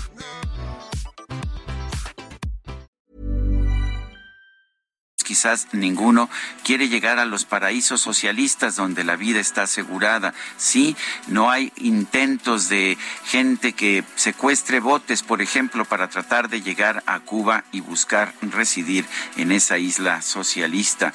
Venezuela era un país expulsor de migrantes. Eh, Venezuela era un país receptor de migrantes. Durante muchas décadas recibía migrantes de los países vecinos, de Brasil, de Colombia, de, de Ecuador de Perú y sin embargo Venezuela hoy es un expulsor neto de población los migrantes ya no quieren ir a Venezuela, son los venezolanos los que quieren salir mm, del país. Quizás lo que tendríamos que hacer, si de verdad quisiéramos evitar tragedias como la que hemos visto ahora en San Antonio, Texas, es generar un desarrollo económico en los países expulsores de población, similar al que se ha registrado en otros países del mundo que han adoptado un sistema económico de libre empresa. Sí, porque no son las dádivas como las que se dan en México las que van a generar esa prosperidad. Por eso los migrantes tampoco se quieren quedar en México. Si, en los países de Centroamérica, en lugar de otorgarles más ayuda del exterior, lo que se hiciera fuera una reforma económica para que fuera más fácil invertir, para que fuera más fácil que entrara inversión de todo tipo, nacional o extranjera, y se crearan empleos, seguramente los centroamericanos eh, ya no querrían salir de su país. La solución real es la prosperidad, como pasó allá en Europa. Durante mucho tiempo, durante décadas, España fue un país expulsor de migrantes. Estos se iban a trabajar a Alemania y hoy, sin embargo, los españoles prefieren quedarse en su país. No fue porque hubiera ayudas, fue porque había inversión productiva y empleos. Yo soy Sergio Sarmiento y lo invito a reflexionar.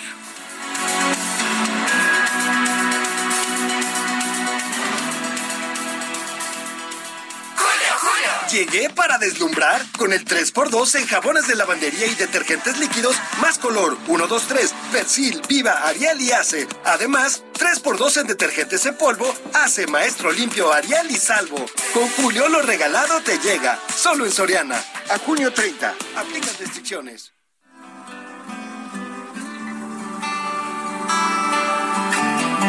No llames la atención y sigas provocándome ya voy comprendiendo cada movimiento.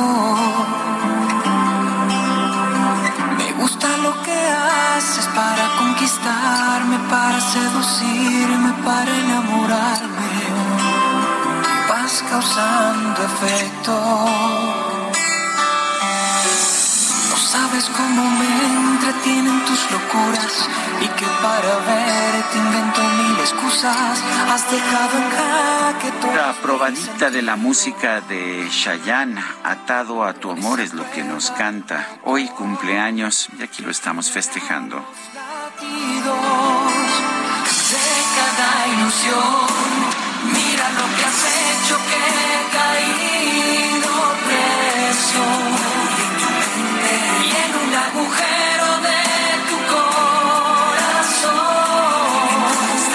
Sergio, yo no sabía que a todo mundo le gustaba Chayanne. ¿Así? ¿Ah, ¿A todo mundo le hay un montón de personas que dicen que, que bárbaro, que está muy guapo, que nadie se meta con Chayanne, que bueno, todo mundo, todo mundo enamorado de este joven de 54 años. Acabo de pasar en la línea de tu encanto. Donde solo mirar. Bueno, y seguimos con la información. No todo es Chayán esta mañana. Seguimos con la información importante. El presidente de Morena, Mario Delgado, advirtió que cualquier intento de división en el partido será considerado traición. Elia Castillo, cuéntanos. ¿Qué tal? Muy buenos días Sergio, lo saludo con gusto. Así es, el dirigente nacional de Morena, Mario Delgado, lanzó justamente esta advertencia, aseguró el partido no dará motivos para que haya una división interna, interna por lo que cualquier intento de división pues será considerado como traición. Escuchemos parte de lo que comentó el día de ayer en conferencia de prensa. No hay pretextos, nadie puede salir con cuentos de exclusión o de marginación. Y está claro que a partir de esta convocatoria, cualquier intento de división es traición.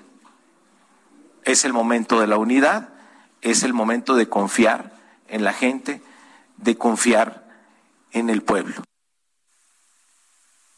Lupita Sergio, Mario Delgado fue cuestionado sobre si este amago tiene pues dedicatoria especial para el senador Ricardo Monreal, quien ese domingo en el evento masivo Unidad y Movilización para que siga la transformación en Francisco y Madero, Coahuila, pues durante su discurso hizo diversos reclamos a la dirigencia. Delgado no aclaró si está o no dedicada, pero insistió en que eh, división será considerada como traición.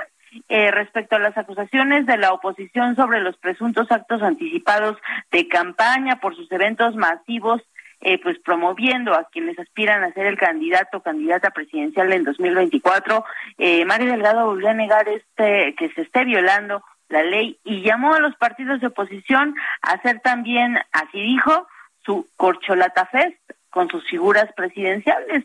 Delgado aseguró que no convocarían a eventos que sean prohibidos y pues señaló que están lejos de los plazos de procesos electorales de los procesos electorales de 2023 y 2024 y retó a la oposición justamente a hacer este un evento parecido a los que ha realizado eh, Morena tanto en el Estado de México como en Coahuila y eh, pues de, a manera de burla dijo que podrían realizarlo en un café. Dijo que sería interesante ver a Lito levantando la mano de Marco Cortés o de Ricardo Anaya y este pues dijo que ellos sí tienen mucho que presumir y continuar advirtió que continuarán haciendo estos eventos masivos con las llamadas eh, o los funcionarios federales llamados por el presidente Andrés Manuel López Obrador corcholatas. Este es el reporte que les tengo. Muy bien, Elia, muchas gracias. Buenos días. Muy buen día. Hasta luego. Pues tiene dedicatoria, ¿no? Esto de que, pues si hay intento de división en el partido, pues se va a considerar como traición. Bueno, y por lo pronto, la jefa de gobierno de la Ciudad de México, Claudia Sheinbaum, dijo que ella sí está preparada para ser presidenta en 2024, pero pues que no son todavía los tiempos. Cintia Stettin, cuéntanos. Muy buenos días, Sergio. Buenos días, Lupita, y buenos días al auditorio. Así como lo comentas, pues la jefa de gobierno, Claudia Sheinbaum, dejó en claro que está preparada para ser presidenta de México en 2024. Sin embargo, dijo que ahorita está eh, pues enfocando su trabajo en la modernización de la línea 1 del metro y atendiendo las eh, demandas de los capitalinos. En conferencia de prensa, pues la mandataria capitalina refirió que es tiempo de las mujeres en todos los sentidos. Asimismo, resaltó que no le molesta el término corcholata, el cual se utiliza para quienes aspiran a la presidencia en 2024, y es que dijo, es una manera de hablar de destape y fue utilizada por el presidente de la República, por lo tanto, pues dijo, esto no le molesta. Respecto al mitin de Morena en Coahuila, pues la jefa de gobierno dijo que fue un muy buen evento, que están eh, preparándose para la elección del próximo año en el Estado de México y Coahuila, los cuales dijo ganarán y por tanto es también un llamado a la unidad para que pues eh, todos vayan de manera conjunta y puedan lograr la cuarta transformación en todo el país. Eh, también dijo que la oposición pues no tiene propuestas y muestra de ello es que eh, pues en redes sociales atacaron al hijo del presidente Andrés Manuel López Obrador, Jesús Ernesto. Por eso eh, dijo finalmente que lo único que tienen sus adversarios es odio en el corazón, en la mente y ya no saben qué decir. Es la información que tenemos. Gracias, Cintia Stettin. Seguimos pendientes. Muy buenos días. Bueno, y el presidente de Acción Nacional, Marco Cortés, afirmó que la alianza va por México se mantiene firme a pesar de los reclamos en el PRI. Misael Zavala, cuéntanos. Lupita, buenos días. Efectivamente. Sí, Misael, adelante. Lupita, buenos días. Efectivamente, pues el líder nacional panista, Marco Cortés, sostuvo que la alianza opositora va más allá de visiones personales o de grupos, por lo que seguirán construyendo con quienes representen y respeten a las instituciones federales. Esto dijo, pues ha explicado con mucha claridad que la coalición va por México se sostiene eh, a partir eh, pues de varias visiones y no son visiones personales ni de grupo, lo que han hecho a través de los órganos, aprobar la necesidad de esta coalición y frenar la destrucción, por ejemplo, del Instituto Nacional Electoral, dijo Marco Cortés. Esto eh, lo dijo el panista a pesar de la advertencia que lanzó el senador del PRI, Miguel Ángel Osorechón, sobre que Alejandro Moreno Cárdenas, líder nacional priista, es incapaz de tomar decisiones.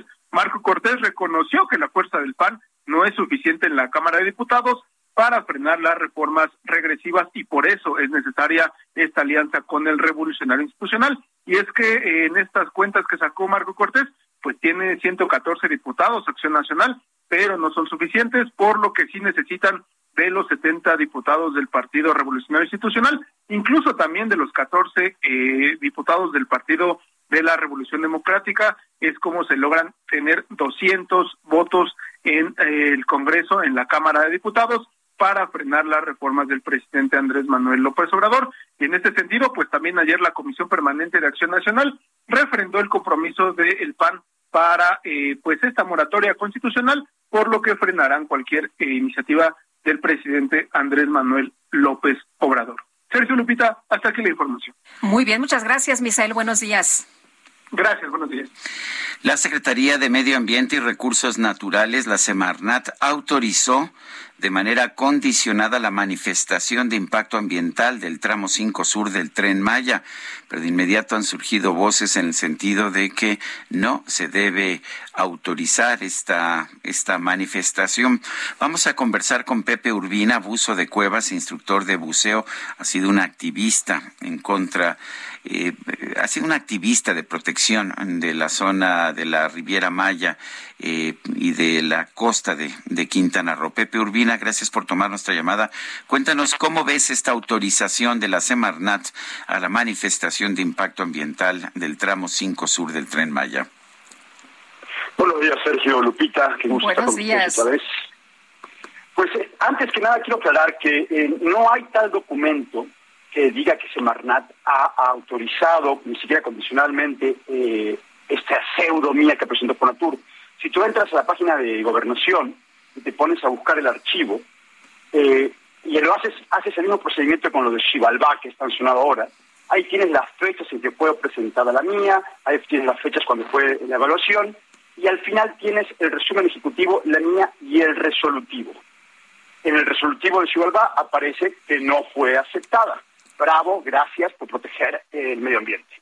En el caso de la mía de Fonatur, aparece nuevamente este cronograma con las fechas, eh, y al final está el resumen ejecutivo, que era un resumen trágico-cómico. La mía, que más que una mía es una confesión de su ineptitud y de lo poco que conocen la zona, pero no hay resolutivo. Y en la audiencia que tenía que ser la audiencia constitucional, que tenía que ser el 28, el 28 el 24, creo que el, 20, pasada pasada, tenía que haber sido allí, eh, tampoco se presentó, entonces no hay un documento que podamos ver que respalde esta declaración de Fonatur. Eh, hay una fotografía dando vueltas por allí, pero no coincide con ningún número de archivo, no hay. Y conociendo cómo he aprendido que funciona Fonatur, me parece que todo esto es un embuste más. Todo esto es una forma de manipular la situación porque quieren forzar su realidad, quieren forzar su perspectiva de lo que es el desarrollo sobre el bienestar de la comunidad del estado de Quintana Roo. Eh, cuando estuvimos en la consulta informativa que organizó Semarnat para Fonatur, eh, nos dimos cuenta que viven en un mundo paralelo donde fueron incapaces de contestar las preguntas más básicas que le hacía la comunidad y que aparte negaban cosas tan sencillas. Mira, hay, un momento en que una persona que no pertenece a nosotros, a nuestro grupo directamente, pero le pregunta que por qué no hubo un estudio de impactos generados si ya ha habido desmonte con maquinaria en el, en el tramo 5 y negaron que hubiese habido desmonte. con una mano en la cintura negaron que, que solamente había sido, se habían abierto brechas para topografía y estudios. No reconocieron, enfrente de nuestras caras, no reconocieron los trabajos con las maquinarias. Ese es el tipo de gente con la que estamos lidiando para defender el acuífero y la selva maya. No, Fonatur es un organismo que se dedica a producir beneficios para inversionistas, no a proteger el medio ambiente. Y Semarnat debe hacer su trabajo bien, como lo hizo con Chivalba, y no autorizar esta mía. Pero aparte de eso, el juez no está condicionado de ninguna forma y de ninguna manera por esta autorización. El juez expidió este amparo, nos dio esta suspensión definitiva porque ya habían impactado en la zona sin tener los permisos correspondientes, ya sus daños eran irreversibles. Entonces el juez perfectamente puede decir a mí este documento no me sirve para nada, ustedes cometieron un crimen. La suspensión se mantiene. Por ello, como sabemos que la ley está de nuestro lado, continuamos sin preocuparnos por estas manipulaciones de la realidad de Fonatur eh, en los proyectos para rescatar lo dañado y proteger lo que queda de la selva de Quintana Roo los trabajos? Ah, ah, sí, eh, repite, Lupita. Perdón, eh, eh, Pepe, te preguntaba si esto significa que siguen suspendidos entonces los trabajos. ¿No, no hay preocupación en este momento? Sí. lamentablemente hemos visto que hay topógrafos, que hay gente que está haciendo marcas, como levantamientos y demás. Antes leíamos los trabajos de, de repente de Lina, que marcaban algún lugar y algo así, pero ahora sí parece que las marcas son de topógrafos. Esto responde posiblemente a esta eh, estrategia de forzar su realidad de Fonatur, pero no se está haciendo ningún tipo de desmonte en el tramo 5, ni en el tramo 5 norte, ni en el tramo 5 sur. Los trabajos están detenidos y así se tienen que mantener. Bueno, entonces están detenidos, no existe esta manifestación de impacto ambiental. Entonces, ¿de dónde surge la idea de que de que se presente? La manifestación de impacto ambiental sí existe. Sí, pero no la autorización. No está la autorización. Lo chequé el viernes, lo chequé el sábado, y lo acabo de checar antes de empezar el programa, por que no vaya a ser ya incorrecto, lo acabo de checar y no está el resolutivo de Semarnat. Entonces, esto posiblemente es una estrategia más y por ahí la tienen, pero no la quieren mostrar porque van a, acudir a todas las tricueñas, triquiñuelas legales que se les eh, ocurra. Saben perfectamente que están haciendo algo que no deberían de estar haciendo, saben que están forzando un proyecto que no está bien planeado y van a, y van a tener que hacer lo que hacen todos los tramposos, ¿no? Buscar recovecos para meter su, su proyecto, para ganar una, una lucha. Bueno, pues Pepe Urbina, buzo de Cuevas, instructor de buceo, gracias por tomar nuestra llamada. Estaremos al pendiente y pues estaremos pidiendo también que, que, nos, ah, que, que nos diga o que nos presente la Secretaría del Medio Ambiente esta autorización del manifiesto de impacto, de la manifestación de impacto ambiental.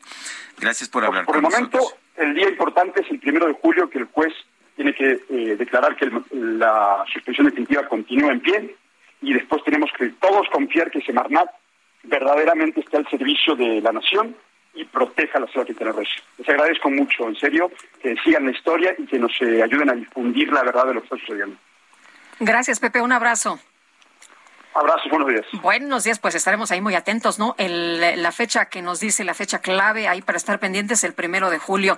Y vamos a un recorrido por el país. Empezamos en el Estado de México con Leticia Ríos.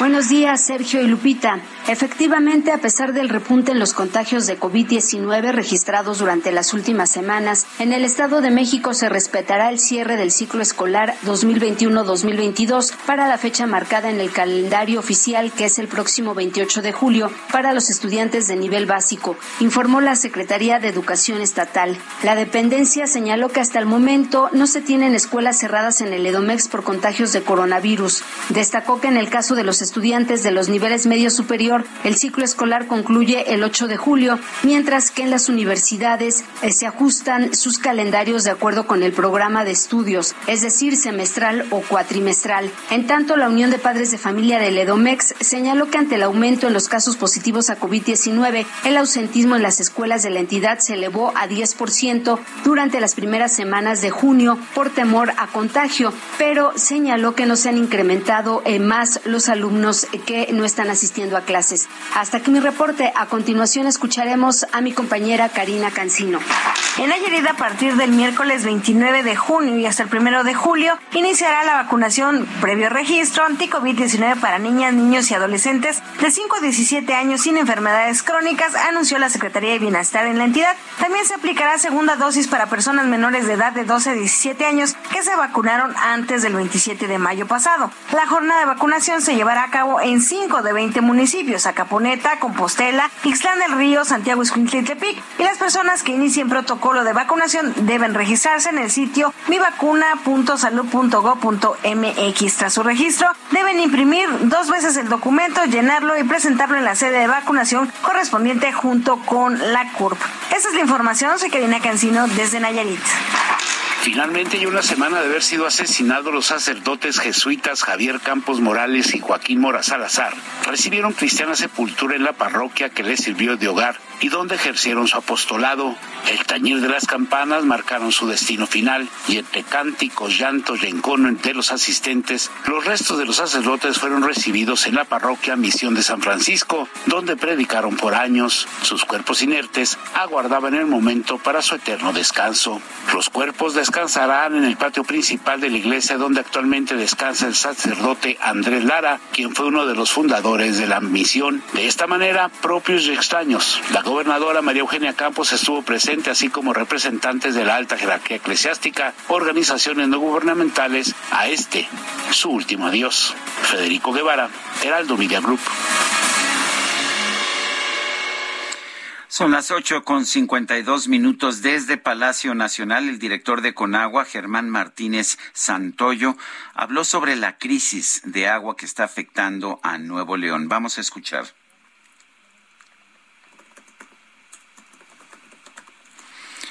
A ver, ah, vamos a tratar de recuperar ese audio. Parece que no tienen el audio. Fundamentalmente, Germán Martínez Santoyo dijo que el gobierno federal ha estado invirtiendo eh, más de dos mil millones de pesos para terminar la presa Libertad, que es una presa que, eh, que debe ser muy importante para proveer de agua a la ciudad de Monterrey. También ha estado otorgando apoyos para la perforación de pozos profundos. Es lo que son las, algunos de los elementos que ha señalado esta mañana el director general de la Conagua. En otros temas, en otros temas, la Unión Europea tachó de crimen de guerra el ataque de Rusia a un centro comercial en Kiev, en la capital de Ucrania. Eh, según la Unión Europea, este ataque con misiles por parte de Rusia sobre un centro comercial perdón, de la ciudad ucraniana de Kremenchuk eh, ha, ha, resultado en 18 muertos y 36 desaparecidos. El alto representante de Asuntos Exteriores de la Unión Europea, Josep Borrell, ha condenado el ataque en los términos más firmes posibles y ha expresado sus condolencias con las víctimas y sus familias por un acto en el que Moscú dijo carga con toda la responsabilidad.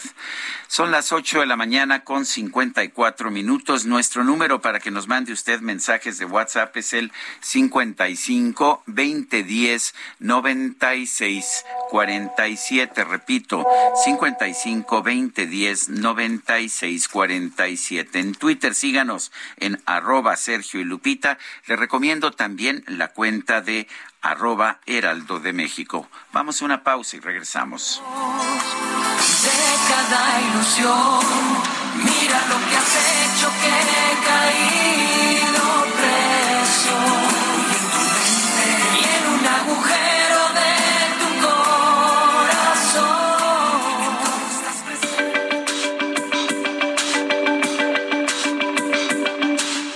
Sarmiento y Lupita Juárez quieren conocer tu opinión, tus comentarios o simplemente envía un saludo para hacer más cálida esta mañana.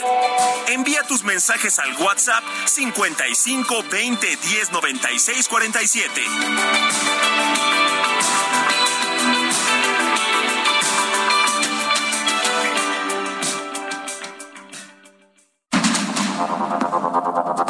Continuamos con Sergio Sarmiento y Lupita Juárez por el Heraldo Radio.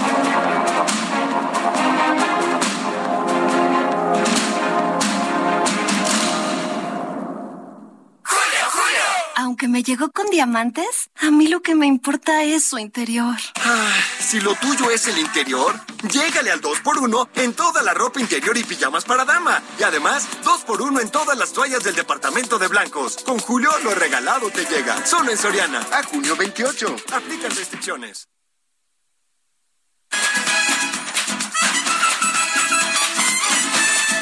Tanta adrenalina sube a mi cabeza. Y sale el fuego de tus caderas. Y con un tambor tú y yo vamos acercándonos. Es la tentación que me vuelve loco y me desespera. Es que tu cintura, mi sutil locura,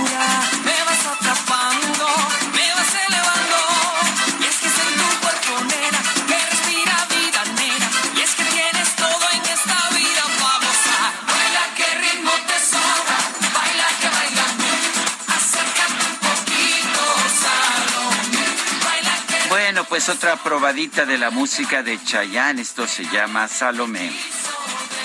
Bueno, con eh, un gran ritmo esta mañana, con Por Chayanne. supuesto. Oye, ahora resulta que Chayanne es papá de todo mundo. Eso dicen, ¿verdad? Que porque es novio de todas las mamás de México. Uy, qué barbaridad. Bueno, de hecho, el Día del Padre, pues ya sabes que agradeció a todos los hijos perdidos que tiene por el mundo, que lo recordaran Se en hizo- ese se día. hizo un meme muy popular, ¿verdad? bueno. Bueno, pues a Chayanne, un abrazo grande esta mañana de parte de pues todos los hijos que tiene por acá en México. Y vámonos a los mensajes. Dice una persona al auditorio, hola amigos, de nuevo les escribo, pregunta para la 4T, ¿por qué las oficinas del ISTE abren hasta las 8.30 o 9? Nos tienen formados horas y ellos desayunando. Bueno, dice otra persona, la señora Rosa María, buenos días. Me da la impresión que con esta obra del metro, la regenta de la Ciudad de México pretende que se olvide la ciudadanía de la tragedia de la línea 12. Los escucho todos los días, los extraño los fines de semana. Buenos días, Sergio Lupita. El día de ayer estuve impedido de circular sobre la autopista del Sol debido al bloqueo realizado y que como daño colateral tuvo el accidente ocasionado por un tráiler que colisionó y afectó a ocho inocentes familias. ¿Hasta cuándo permitirá este gobierno la impunidad de bloquear vías y zonas federales? Es lo que nos dice G. Hinojosa. Bueno, y vamos a, vamos, vamos en este momento con un resumen de la información más importante. Esta información que, pues, que se está generando en este, en este martes 28 de junio. Vamos pues. El presidente Andrés Manuel López Obrador envió sus condolencias a las familias de los migrantes mexicanos, hondureños y guatemaltecos hallados sin vida en un tráiler abandonado en San Antonio, Texas. Quiero expresar mi más profundo pésame a familiares de migrantes mexicanos, guatemaltecos, hondureños, que murieron ayer asfixiados en un tráiler, una tremenda desgracia. Esto ocurrió en San Antonio, Texas. Hasta ahora son 50 los fallecidos, 22 de México, 7 de Guatemala, 2 de Honduras y 19 todavía sin información sobre su nacionalidad. Bueno, por otro lado, el presidente anunció que el próximo 12 de julio se va a reunir con su homólogo de los Estados Unidos, Joe Biden. Señaló que uno de los temas centrales del encuentro será la migración. Quiero comentar que el día 12 de julio voy a tener una entrevista, un encuentro con el presidente Biden en Washington. Y este tema, pues es central, es un tema básico a tratar. Lo hemos planteando, pero este hace falta. Y esta es una amarga prueba de que hay que seguir insistiendo en apoyar a la gente para que no tenga necesidad de abandonar sus pueblos para irse a buscar la vida del otro lado de la frontera. Roberto Velasco, jefe de la Unidad para América del Norte de la Cancillería, informó que el gobierno federal va a ofrecer apoyo para repatriar los cuerpos de los migrantes mexicanos que murieron en San Antonio, Texas. Y datos de la plataforma Compranet revelaron que la Secretaría de Hacienda registró a Pemex Transformación Industrial como proveedor de combustible para todos los vehículos del gobierno federal. El gobierno de Ecuador dio a conocer que después de 13 jornadas de protestas violentas, la Confederación de Nacionalidades Indígenas aceptó entablar una mesa de diálogo sobre sus exigencias. El Consejo de Seguridad de la ONU anunció una reunión de urgencia para evaluar los últimos ataques rusos contra objetivos civiles en Ucrania.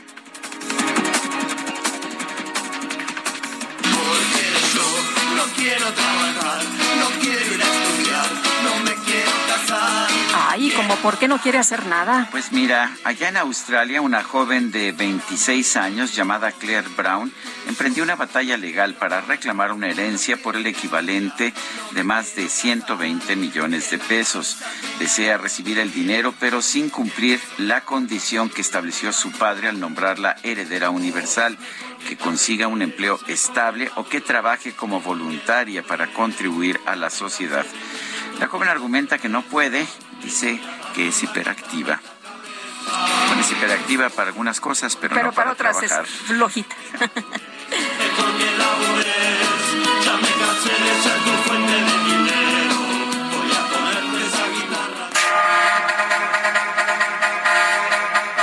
La micro deportiva.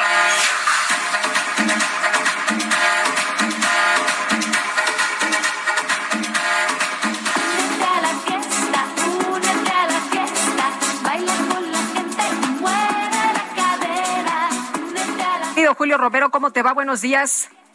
Muy bien, Sergio, Lupita, amigos del Heraldo Radio, qué placer saludarles. Buenos días. Aquí aventando la lámina informativa como todos los días. Vámonos, vámonos con la información.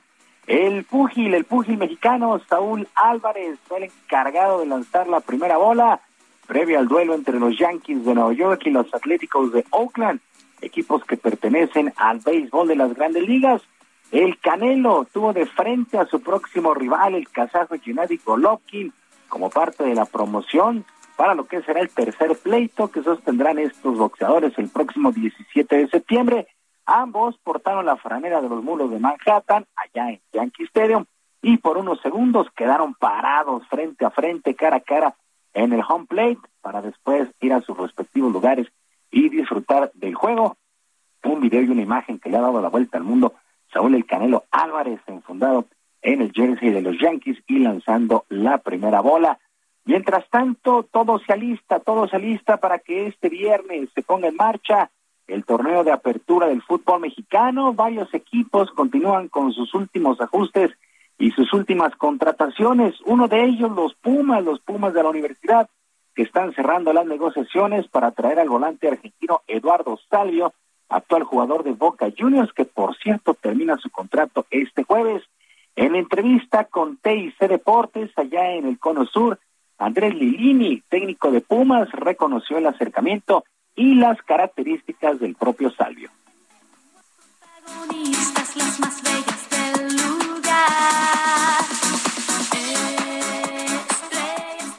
No hacía falta alguien por afuera que habilite. Teníamos dos opciones. Se fue dando lo de Salvio a medida que iba progresando, se, se iban achicando los márgenes y hasta el día de hoy que ha avanzado bastante, que eso es la información que tengo. Pero principalmente porque me puede jugar por las dos bandas, por la experiencia que él tiene. Nosotros somos un grupo de bastante juveniles. También me hace falta gente que comande dentro del vestidor y ayude.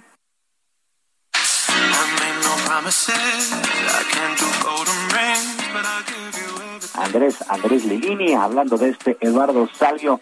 Por su parte, en Toluca, en Toluca saben que tienen una deuda con la afición y también se han reforzado prácticamente. El último en incorporarse es el delantero paraguayo Carlos González, de Pumas y de Tigres. El atacante desmintió los rumores que señalaban que quería salir del conjunto de Tigres y mucho menos llegar con los Diablos. Escuchamos a Carlos González. No había comentado nada, sé que se ha dicho de todo, pero, pero uno sabe, por algo está acá, creo que tomé la mejor decisión de, estar acá eh, y es un poquito aclarar esa parte que sé que eh, hubo muchos eh, comentarios que quieras o no, la verdad dice que estoy acá y es lo que, lo que siempre he querido.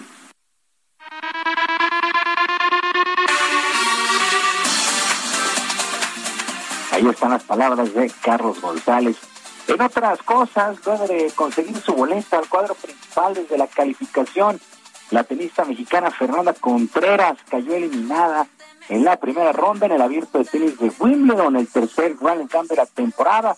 Perdió con parciales de 6-1 y 6-4 ante la polaca Magda Linet.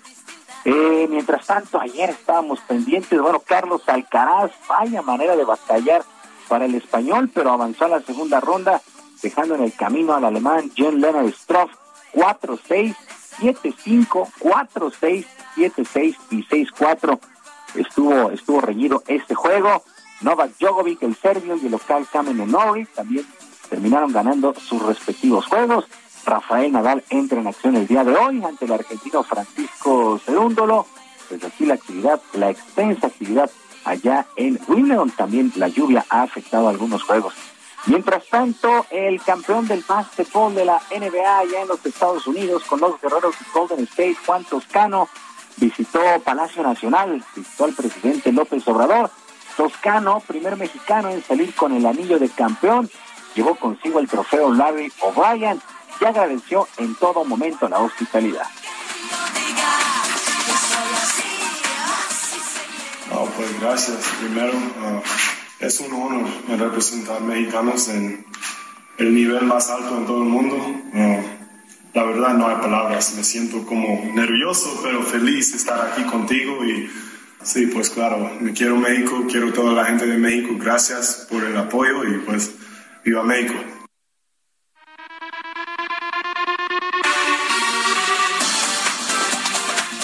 Juan Toscano, que en algún momento militara en la Liga Nacional de Básquetbol Profesional aquí en nuestro país.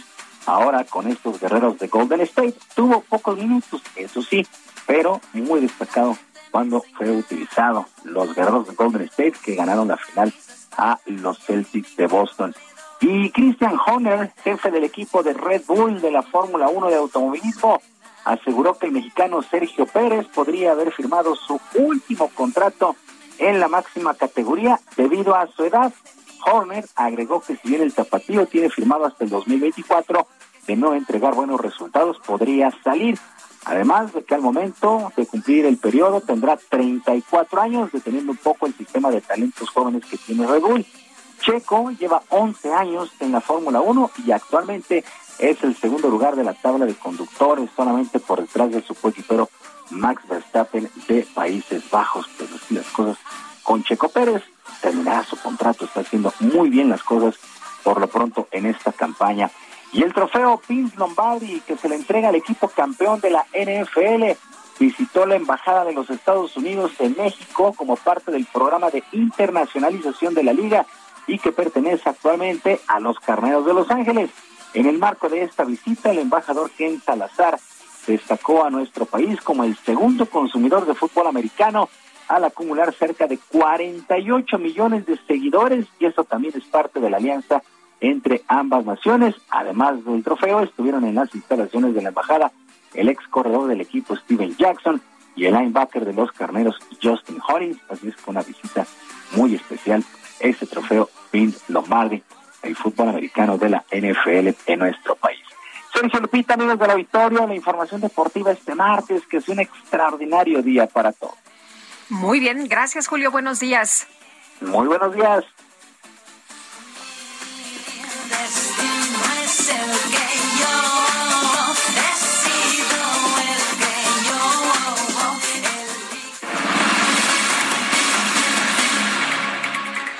Y vamos a las calles de la Ciudad de México. Israel Lorenzán, adelante.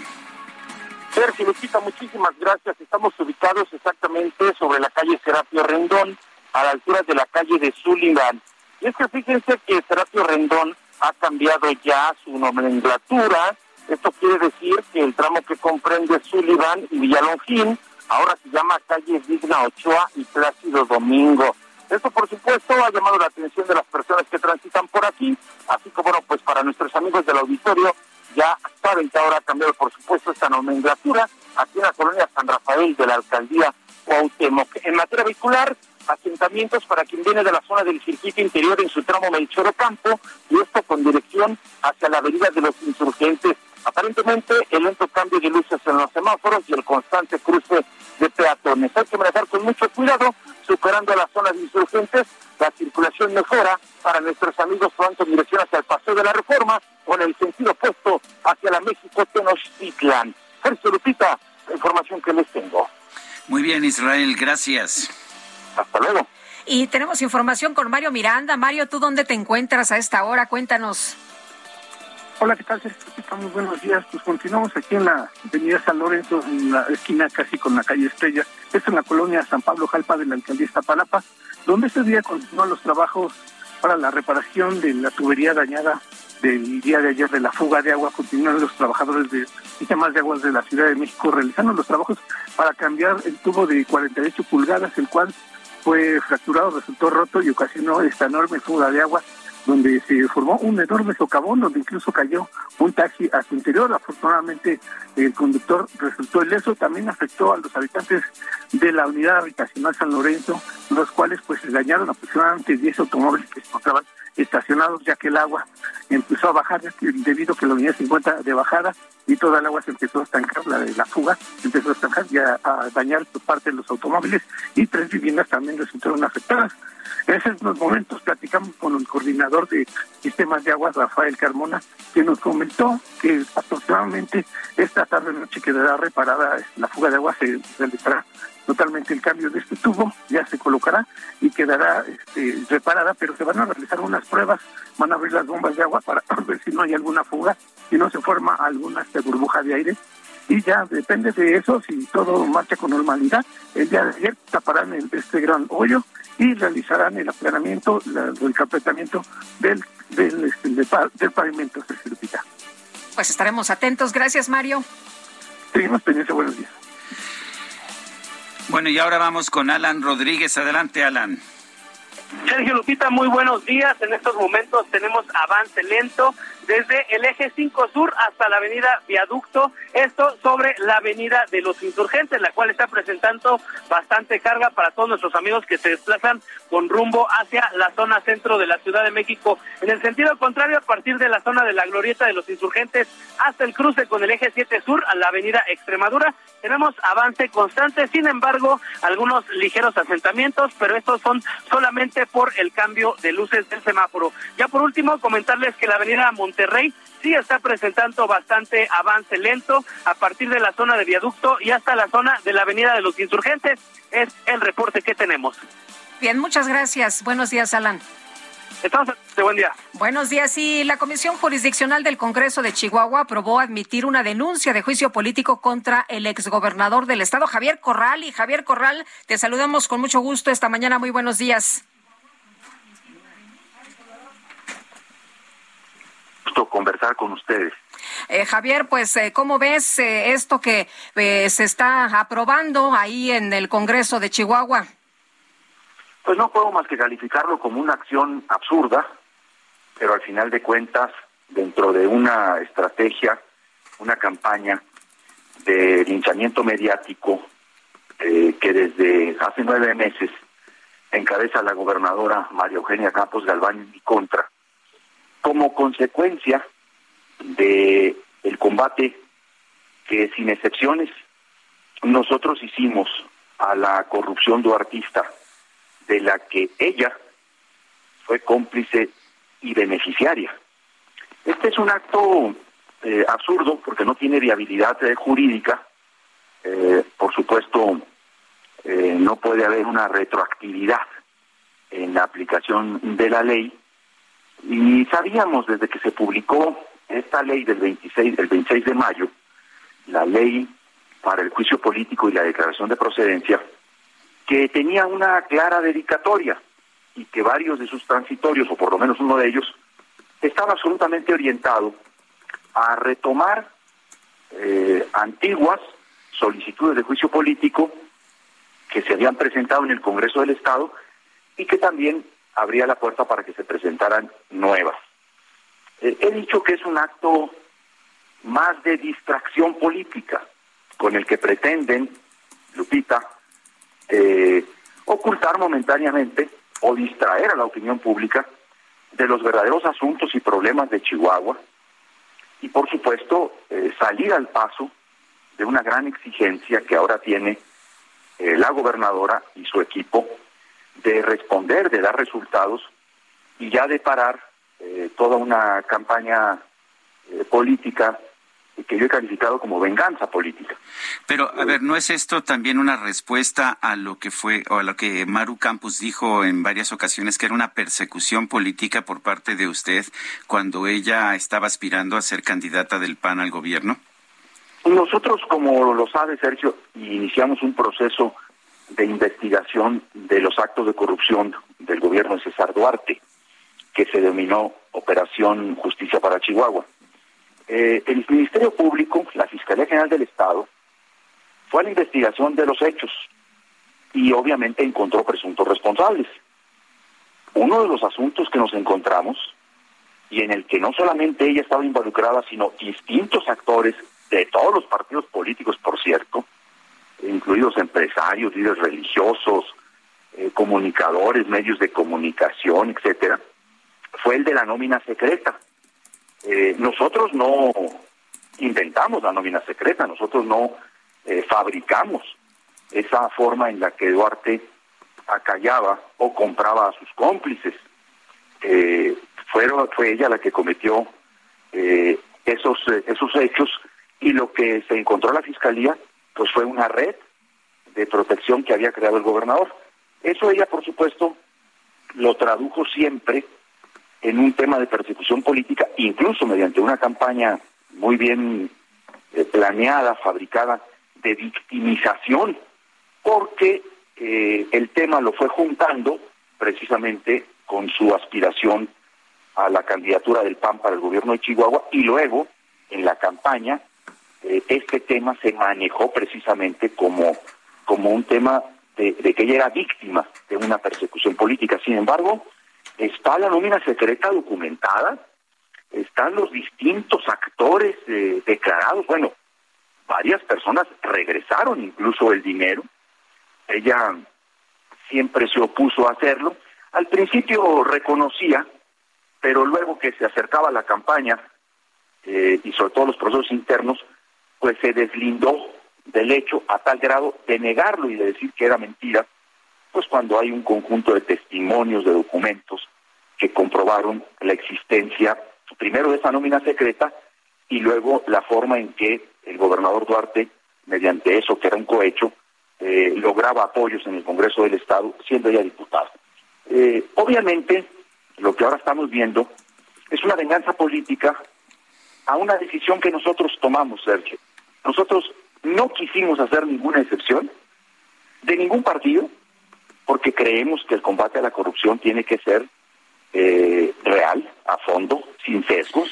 Pero, a ver, pero Maru Campos fue, fue exonerada, ¿no es así? Fue exonerada de las acusaciones que le hizo su gobierno. No, en realidad no ha sido exonerada. Lo que es- aconteció, bueno, hay que recordar que ella fue vinculada a proceso por un juez de control. Luego, un día antes de tomar protesta, un magistrado la desvinculó a proceso. O sea, le retiró la vinculación a proceso y eh, pues se abrió un impas, vamos a decirlo así, porque una vez que ella toma posesión, eh, inicia lo que es el fuero constitucional, pues para no ser eh, precisamente perseguido penalmente por conductas ilícitas, sino que hasta que se tenga que retirar el fuero. Entonces se abrió un impas, vamos a decir, de seis años, porque no se borra el, el delito. Lo que se suspende es la acción penal. Obviamente, una medida a todas luces bajo presión. Bueno, de hecho, ahora que ella es gobernadora, ha generado todo un control en el Poder Judicial, llegó destituyendo al anterior presidente del Tribunal Superior de Justicia del Estado, nombraron a una de las ahijadas de Perdón, Javier, vamos a tener que ir a una pausa. Regresamos contigo en un momento más.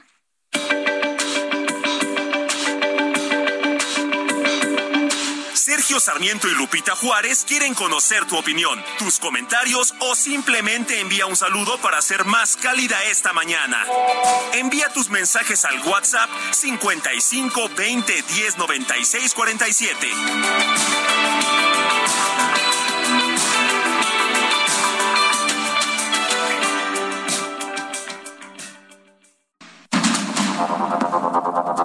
Continuamos con Sergio Sarmiento y Lupita Juárez por el Heraldo Radio.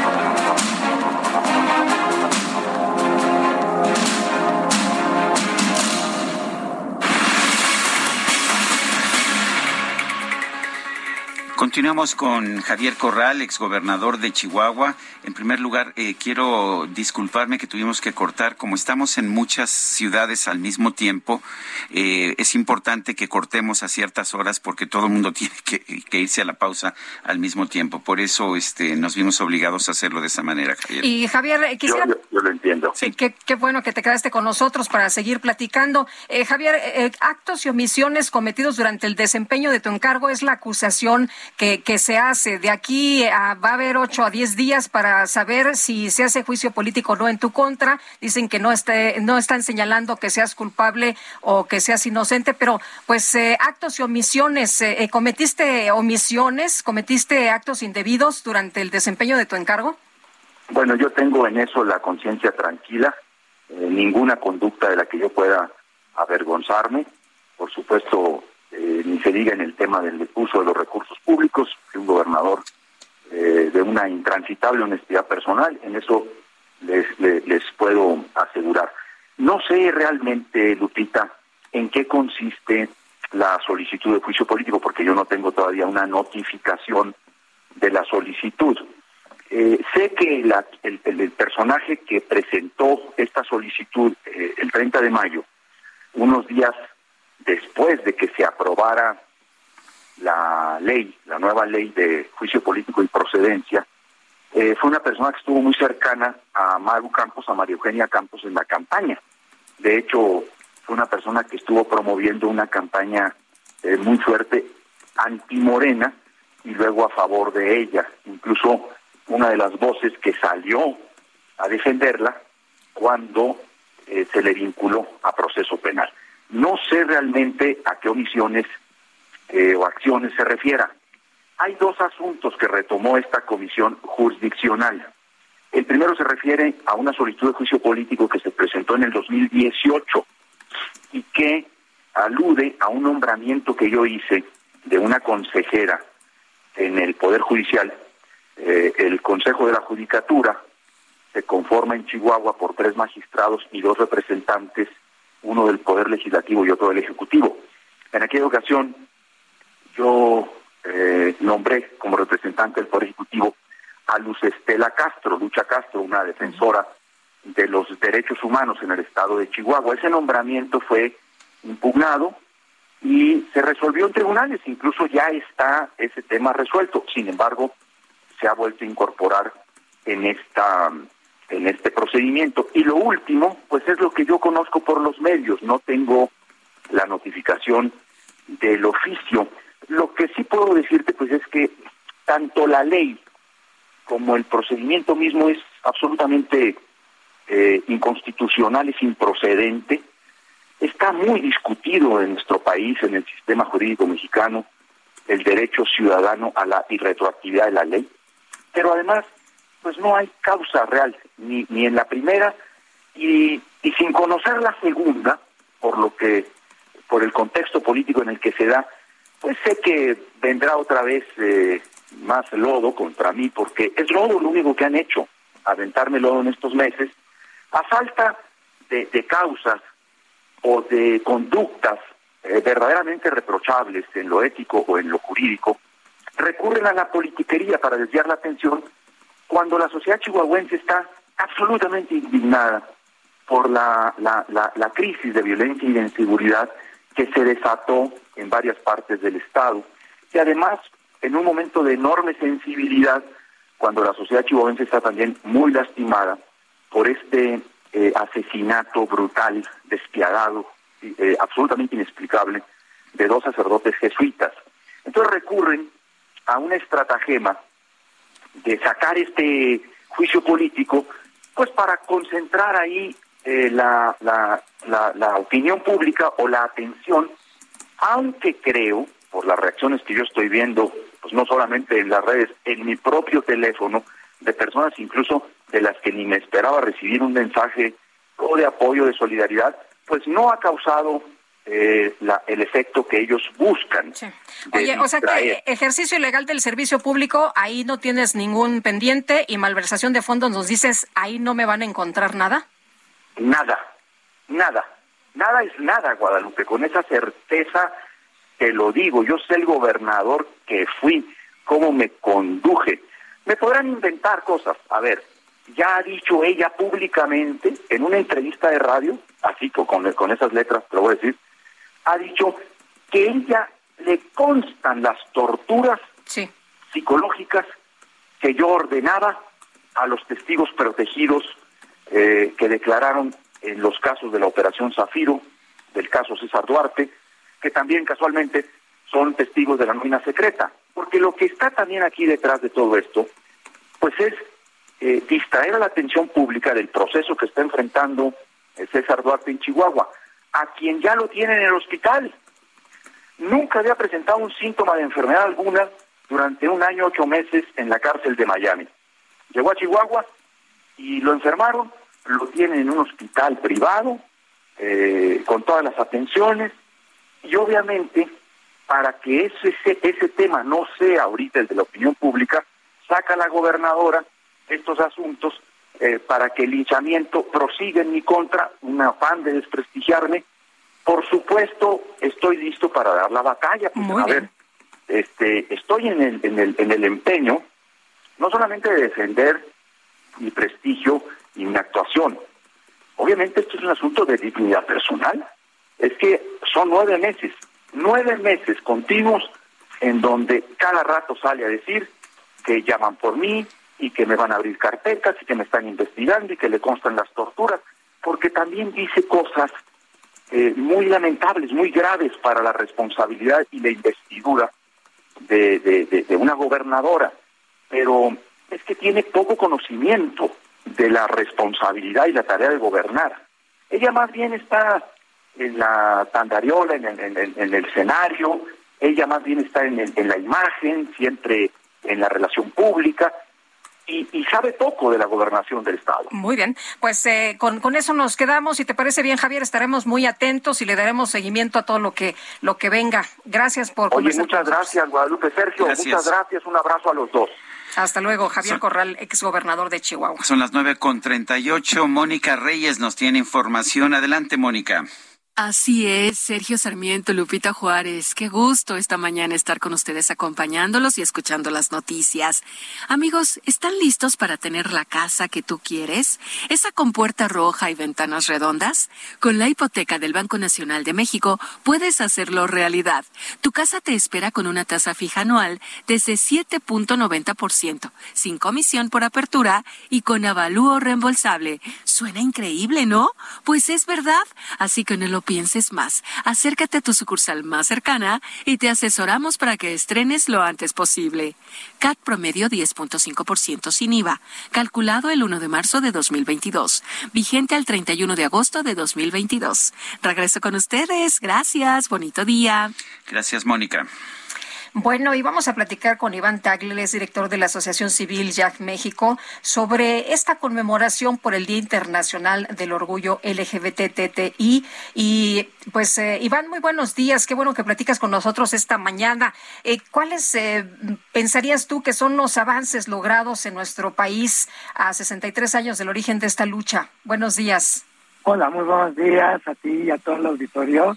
Este, por supuesto que han habido avances muy significativos y que tienen mucho que ver con, bueno, uno, la, la, de, la, parte que ya no criminalizan a nuestras identidades en muchas partes del mundo, sin embargo, otros países lo siguen haciendo, ¿no? El avance también eh, del reconocimiento y el acceso del derecho de las personas que también viven con VIH, que muchas de ellas también son parte de nuestra comunidad, ¿no? Y el hecho de que se pudiera avanzar en accesos a medicamentos, ¿no? Gratuitos para todas las personas, pues eso fue algo muy importante. Lo mismo en algunos derechos civiles como el reconocimiento al matrimonio igualitario, al reconocimiento a la identidad de género, ¿no? La prohibición de las torturas como no son las tratas de conversión, todos esos derechos que se van conquistando y actualmente también como esta nueva ola que tiene que ver con la participación política y ciudadana eh, de nuestra comunidad en los espacios de toma de decisión, ¿no? Y bueno, particularmente en México, por supuesto que ha habido avances. Eh, en estos últimos años ha sido los años que hemos observado donde han existido más personas abiertamente de la diversidad eh, en la Cámara de Diputados, ¿no? En los eh, eh, en las instituciones de gobierno y espacios públicos. Eh, sin embargo, falta todavía mucho, ¿no? Desafortunadamente, después de más de una década de lucha por el reconocimiento al matrimonio igualitario, aún quedan estados que faltan por legislar, lo que no lo reconocen. Oye, Iván, te, grave, te puedo ¿no? pedir un favor? ¿Te podrías acomodar el, el- la bocina? Porque te estamos escuchando un poquito lejos. Perfecto. ¿Ahí me escuchan bien? Ahí te escuchamos mejor. Una disculpa. Entonces, bueno, el hecho de que queden justo estos pendientes, estos estados que deciden no legislar, pues claramente nos, nos está indicando esta radiografía que pues los derechos aquí en México se están otorgando pero a cuentagotas. Y bueno, habla social, que pues eh, básicamente no avanza, ¿no? Eh, pasó una pandemia donde nuestras parejas no fueron no pudieron ser aseguradas porque desafortunadamente aún está eso pendiente en este país, ¿no? Y eso es importante decirlo porque desafortunadamente la Junta de Coordinación Política del Senado de la República pues ha secuestrado los procesos legislativos que velan por el reconocimiento de nuestros derechos. Si bien esta eh, nueva legislatura, ¿no? Eh, en este sexenio inició con un voto mayoritario para el reconocimiento y el acceso a la seguridad social, la iniciativa fue regresada de la Cámara de Diputados y no ha sido votada nuevamente, ¿no? Eh, y opuesta a consideración en el Senado y pues esto nos, nos llama la atención. Lo mismo, la iniciativa para prohibir las terapias de conversión que fue propuesta por la senadora Citlali Hernández, la senadora Patricia Mercado y Alejandra Lagunes, ambas de distintos partidos, ¿no? Pues básicamente ya está aprobada y dictaminada en comisiones y falta solo votarla en el Pleno y cuando la ponen en el orden del día, la bajan, ¿no? Entonces lo que estamos viendo claramente es pues que no quieren estar legislando sobre los derechos que todavía faltan por conquistar. No se diga el tema de la población, de las mujeres en específico, las mujeres trans, las mujeres lesbianas que viven estos ah, abusos o violaciones correctivas, ¿no? Y en el caso de las personas trans, el acceso al reconocimiento a su identidad, ¿no? El reconocimiento también a un trabajo digno, eh, el apoyo eh, de- del Estado, ¿no? Para reconocer que hay una población con estas características desafortunadamente históricamente generan barreras de desigualdad que pues las hacen estar en una tasa de mortandad que llegan solo hasta los 40 años de edad, ¿no? Entonces, desafortunadamente México es considerado el segundo país en América Latina con mayor crímenes de odio eh, hacia nuestras poblaciones y el último sexenio ha sido uno de los sexenios en los que más ha registrado este tipo de homicidios, ¿no? Un poco eh, rápidamente esta radiografía que podemos ir observando. Pues este balance que haces interesante, Iván, y te agradecemos que hayas conversado con nosotros esta mañana. Buenos días. Muchas gracias, les mando un saludo, buenos días. Hasta luego. Son las 9 de la mañana con 44 minutos. En el mar ahora la vida es más segura. Las capitanías de puerto supervisan que las embarcaciones respeten el área de bañistas, la velocidad permitida y la capacidad de pasajeros a bordo. No olvides el uso del chaleco salvavidas. Si vas a zarpar, avisa a la Capitanía de Puerto y consulta la información meteorológica. Acércate a las capitanías de puerto. Con ellas en el mar la vida es más segura. Secretaría de Marina. Gobierno de México.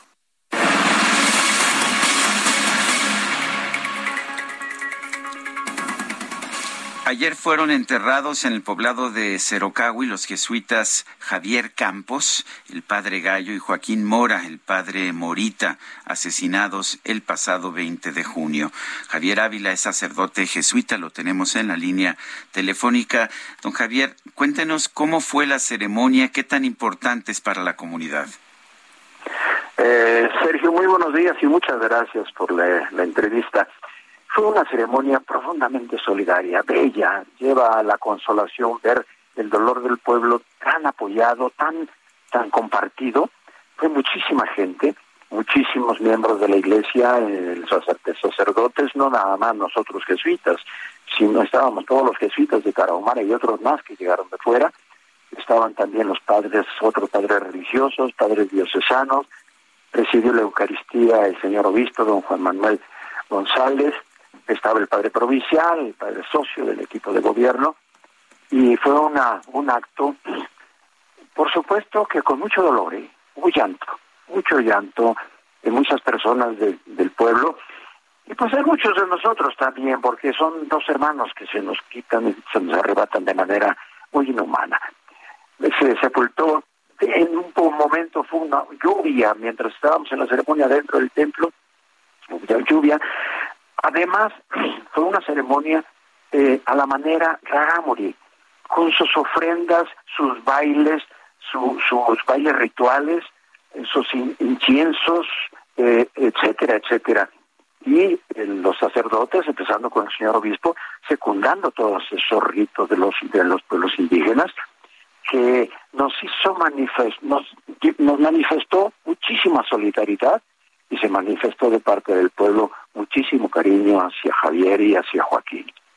Eh, padre Ávila, eh, hablaba usted de la estrategia, del cambio de la estrategia después de estos asesinatos de dos sacerdotes jesuitas, pero también decía usted, no nada más son los sacerdotes, no nada más son los religiosos, también son los laicos. Eh, ¿Qué piensa usted de lo que dijo ayer el presidente López Obrador, que reprocha precisamente esta presión de la Compañía de Jesús para que haya un cambio de la estrategia de seguridad pública y dice que los religiosos están apergollados por la oligarquía mexicana? Bueno, eh, se me hacen unas declaraciones poco afortunadas. Yo creo que en ningún momento nosotros, los jesuitas, pues, no presionamos. Simplemente presentamos opciones, precisamente simplemente compartimos realidades. En este momento estamos invitando a una reflexión general de la misma sociedad, de las autoridades estatales, de las autoridades federales. Invitamos a una reflexión amplia para poder sumar este, estrategias, poder buscar eh, cosas comunes. Tal vez haya veces menos mínimos compartidos y máximas diferencias, posiblemente en algunos terrenos. Pues vamos a poner en común los mínimos compartidos para a partir de ahí empezar a construir nosotros. Creo que es una, una afirmación un poco dura, eso de que estamos apergollados por la oligarquía, oligarquía. Se me hace tan dura que no la puedo tocar, ni siquiera no la entiendo. No la entiendo, no sé qué quiera decir el señor presidente con eso. Pero lo nuestro lo hacemos desde pastores, no desde líderes políticos, ni mucho menos. Y es una invitación a la apertura, al diálogo, al encuentro, a la construcción de, de la sociedad misma. Eh, De hecho, tengo la impresión de que la comunidad jesuita es muy cercana al pueblo, a ese pueblo bueno que el presidente dice defender. Por lo menos así lo he visto en la comunidad Rarámuri, ¿no es así? Nosotros tenemos siglos de presencia en Tarahumara. Un servidor, creo que soy el último que queda aquí entre los jesuitas y los que estamos aquí, el que tiene más años en Tarahumara. Tengo 48 años en Tarahumara. Y una de las cosas que tenemos muy claras que nosotros no venimos ni a enseñar, ni a catequizar, ni... No, eso lo hicieron los antiguos. Nosotros venimos a caminar con la gente y acompañar al pueblo. Y el pueblo se da cuenta que caminamos con ellos, que caminamos con ellos. Ayer estuvimos participando desde el señor obispo en los, en los bailes rituales de ellos. Nos sienten cercanos, acuden a nosotros, pues porque somos desinteresados. Eh, materialmente no venimos a hacer aquí negocios ni, ni mucho menos. Entonces nos ha dado mucha cercanía y de veras, el pueblo es muy lindo, muy abierto. Cuando nosotros entramos con ellos, nadie nos saca, nadie nos saca, pero entramos nosotros no a presión, no a fuerza, no, caminamos con ellos, estamos con ellos, queremos ser con ellos. Pues yo quiero agradecerle Javier Ávila, sacerdote jesuita, el haber conversado con nosotros esta mañana. Yo soy el agradecido, Sergio, y la persona de, de más que me la dama que me entreviene, preguntó. Muchas gracias y estamos a sus órdenes. Que Dios los bendiga. Gracias, padre. Buenos días. El padre Javier Ávila. eh, yo creo que hacen muy buena labor, debo decir, Lupita, y me parece muy injusto que se les acuse de estar, ¿qué? Apergollados. Apergollados por No la sé. oligarquía, Sí. fue lo que dijo. Dijo que mienten, que ya sabes, eh, todas las, las personas que eh, critican al gobierno o critican la estrategia, pues son mintiendo. señalados. Son las nueve con cincuenta. Por chismosa, me metí en un enredo. Para salir de enredos, llega el 3x2 en shampoos, acondicionadores y tratamientos capilares. Y además, 3x2 en desodorantes Old Spice, Gillette, Secret, Stefano y Speed Stick. Con Julio lo regalado te llega. Solo en Soriana. A junio 30. Aplican restricciones. Bueno, pues ya les adelantábamos que será el 12 de julio allá en Washington esta reunión entre los presidentes de Estados Unidos y México. Orden y legalidad en el tema migratorio pedirá Andrés Manuel López Obrador a su homólogo de Estados Unidos, Joe Biden. Al señalar que aún se están definiendo todos eh, los puntos de la agenda, adelantó que también se tratarán temas energéticos, estrategias para enfrentar la inflación, eh, de seguridad, armas y combate a la corrupción. Y el presidente López Obrador indicó que, bueno, pues se debe dar una revisión de la necesidad de integrar a ambas naciones. Para eso se requiere fuerza de trabajo y si hay esta política de crear un muro o de impedir por todos los medios que lleguen migrantes, yo creo que se debe poner orden, tiene que haber legalidad, que no haya tráfico de personas, pero al mismo tiempo que haya opciones. Si no hay trabajo en el sur y ellos necesitan fuerza de trabajo, ¿por qué no llegar a un acuerdo? Fue lo que dijo. Bueno, pues son las nueve, nueve con cincuenta y dos minutos. Amor, sí llego para la cena. Lo que llega para la cena y la alacena es el 3x2 en todos los aceites de oliva, vinagres, catsups y mostazas. Y además, 3x2 en saborizantes en polvo para leche. Con Julio a lo regalado te llega. Solo en Soriana. A junio 30. Aplican restricciones. En su conferencia de prensa de esta mañana, el presidente López Obrador reiteró que el plan para contratar a médicos cubanos va a seguir en pie, ya que en México no hay especialistas suficientes. ¿Por qué trato esto? Porque lo planteamos y salieron por ahí de estos médicos conservadores eh, vinculados a las mafias de laboratorios a decir que no era cierto que faltaran médicos. Hicimos la convocatoria, la acabamos de terminar. Ahí está Nayarit, ¿por qué no pones? El director de la Conagua, Germán Martínez Santoyo, informó que el gobierno federal ha invertido más de dos mil millones de pesos para concluir la presa Libertad en el estado de Nuevo León. Ante estos micrófonos, Guillermo Calderón, director del Metro de la Ciudad de México, indicó que durante los trabajos de rehabilitación de la línea 1 del sistema se van a desplegar 220 autobuses para atender a los usuarios. Sí, va a haber una red eh, paralela de 220 autobuses eh, que van a reproducir eh, exactamente eh, la trayectoria el servicio de este tramo de la línea 1, parando en cada una de estas 12 estaciones. Eso es eh, fundamental para los usuarios que se distribuyen entre Pantitlán y Salto del Agua. Esta mañana se reportó el incendio de una pipa de gas LP en el kilómetro 21 y medio del circuito exterior mexiquense en la zona del Aeropuerto Internacional Felipe Ángeles.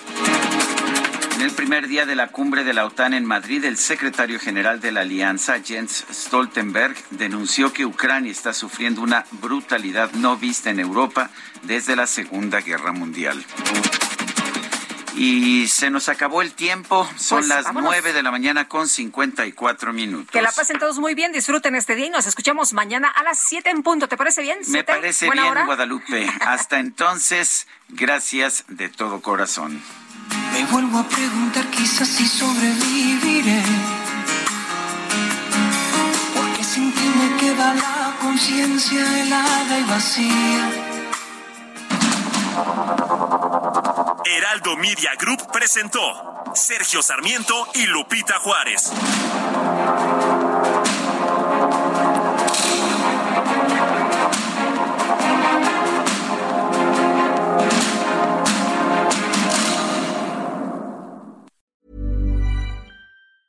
Ever catch yourself eating the same flavorless dinner three days in a row? Dreaming of something better? Well, HelloFresh is your guilt-free dream come true, baby. It's me, Kiki Palmer. Let's wake up those taste buds with hot, juicy pecan-crusted chicken or garlic butter shrimp scampi. Mm. Hello Fresh. Stop dreaming of all the delicious possibilities and dig in at HelloFresh.com. Let's get this dinner party started.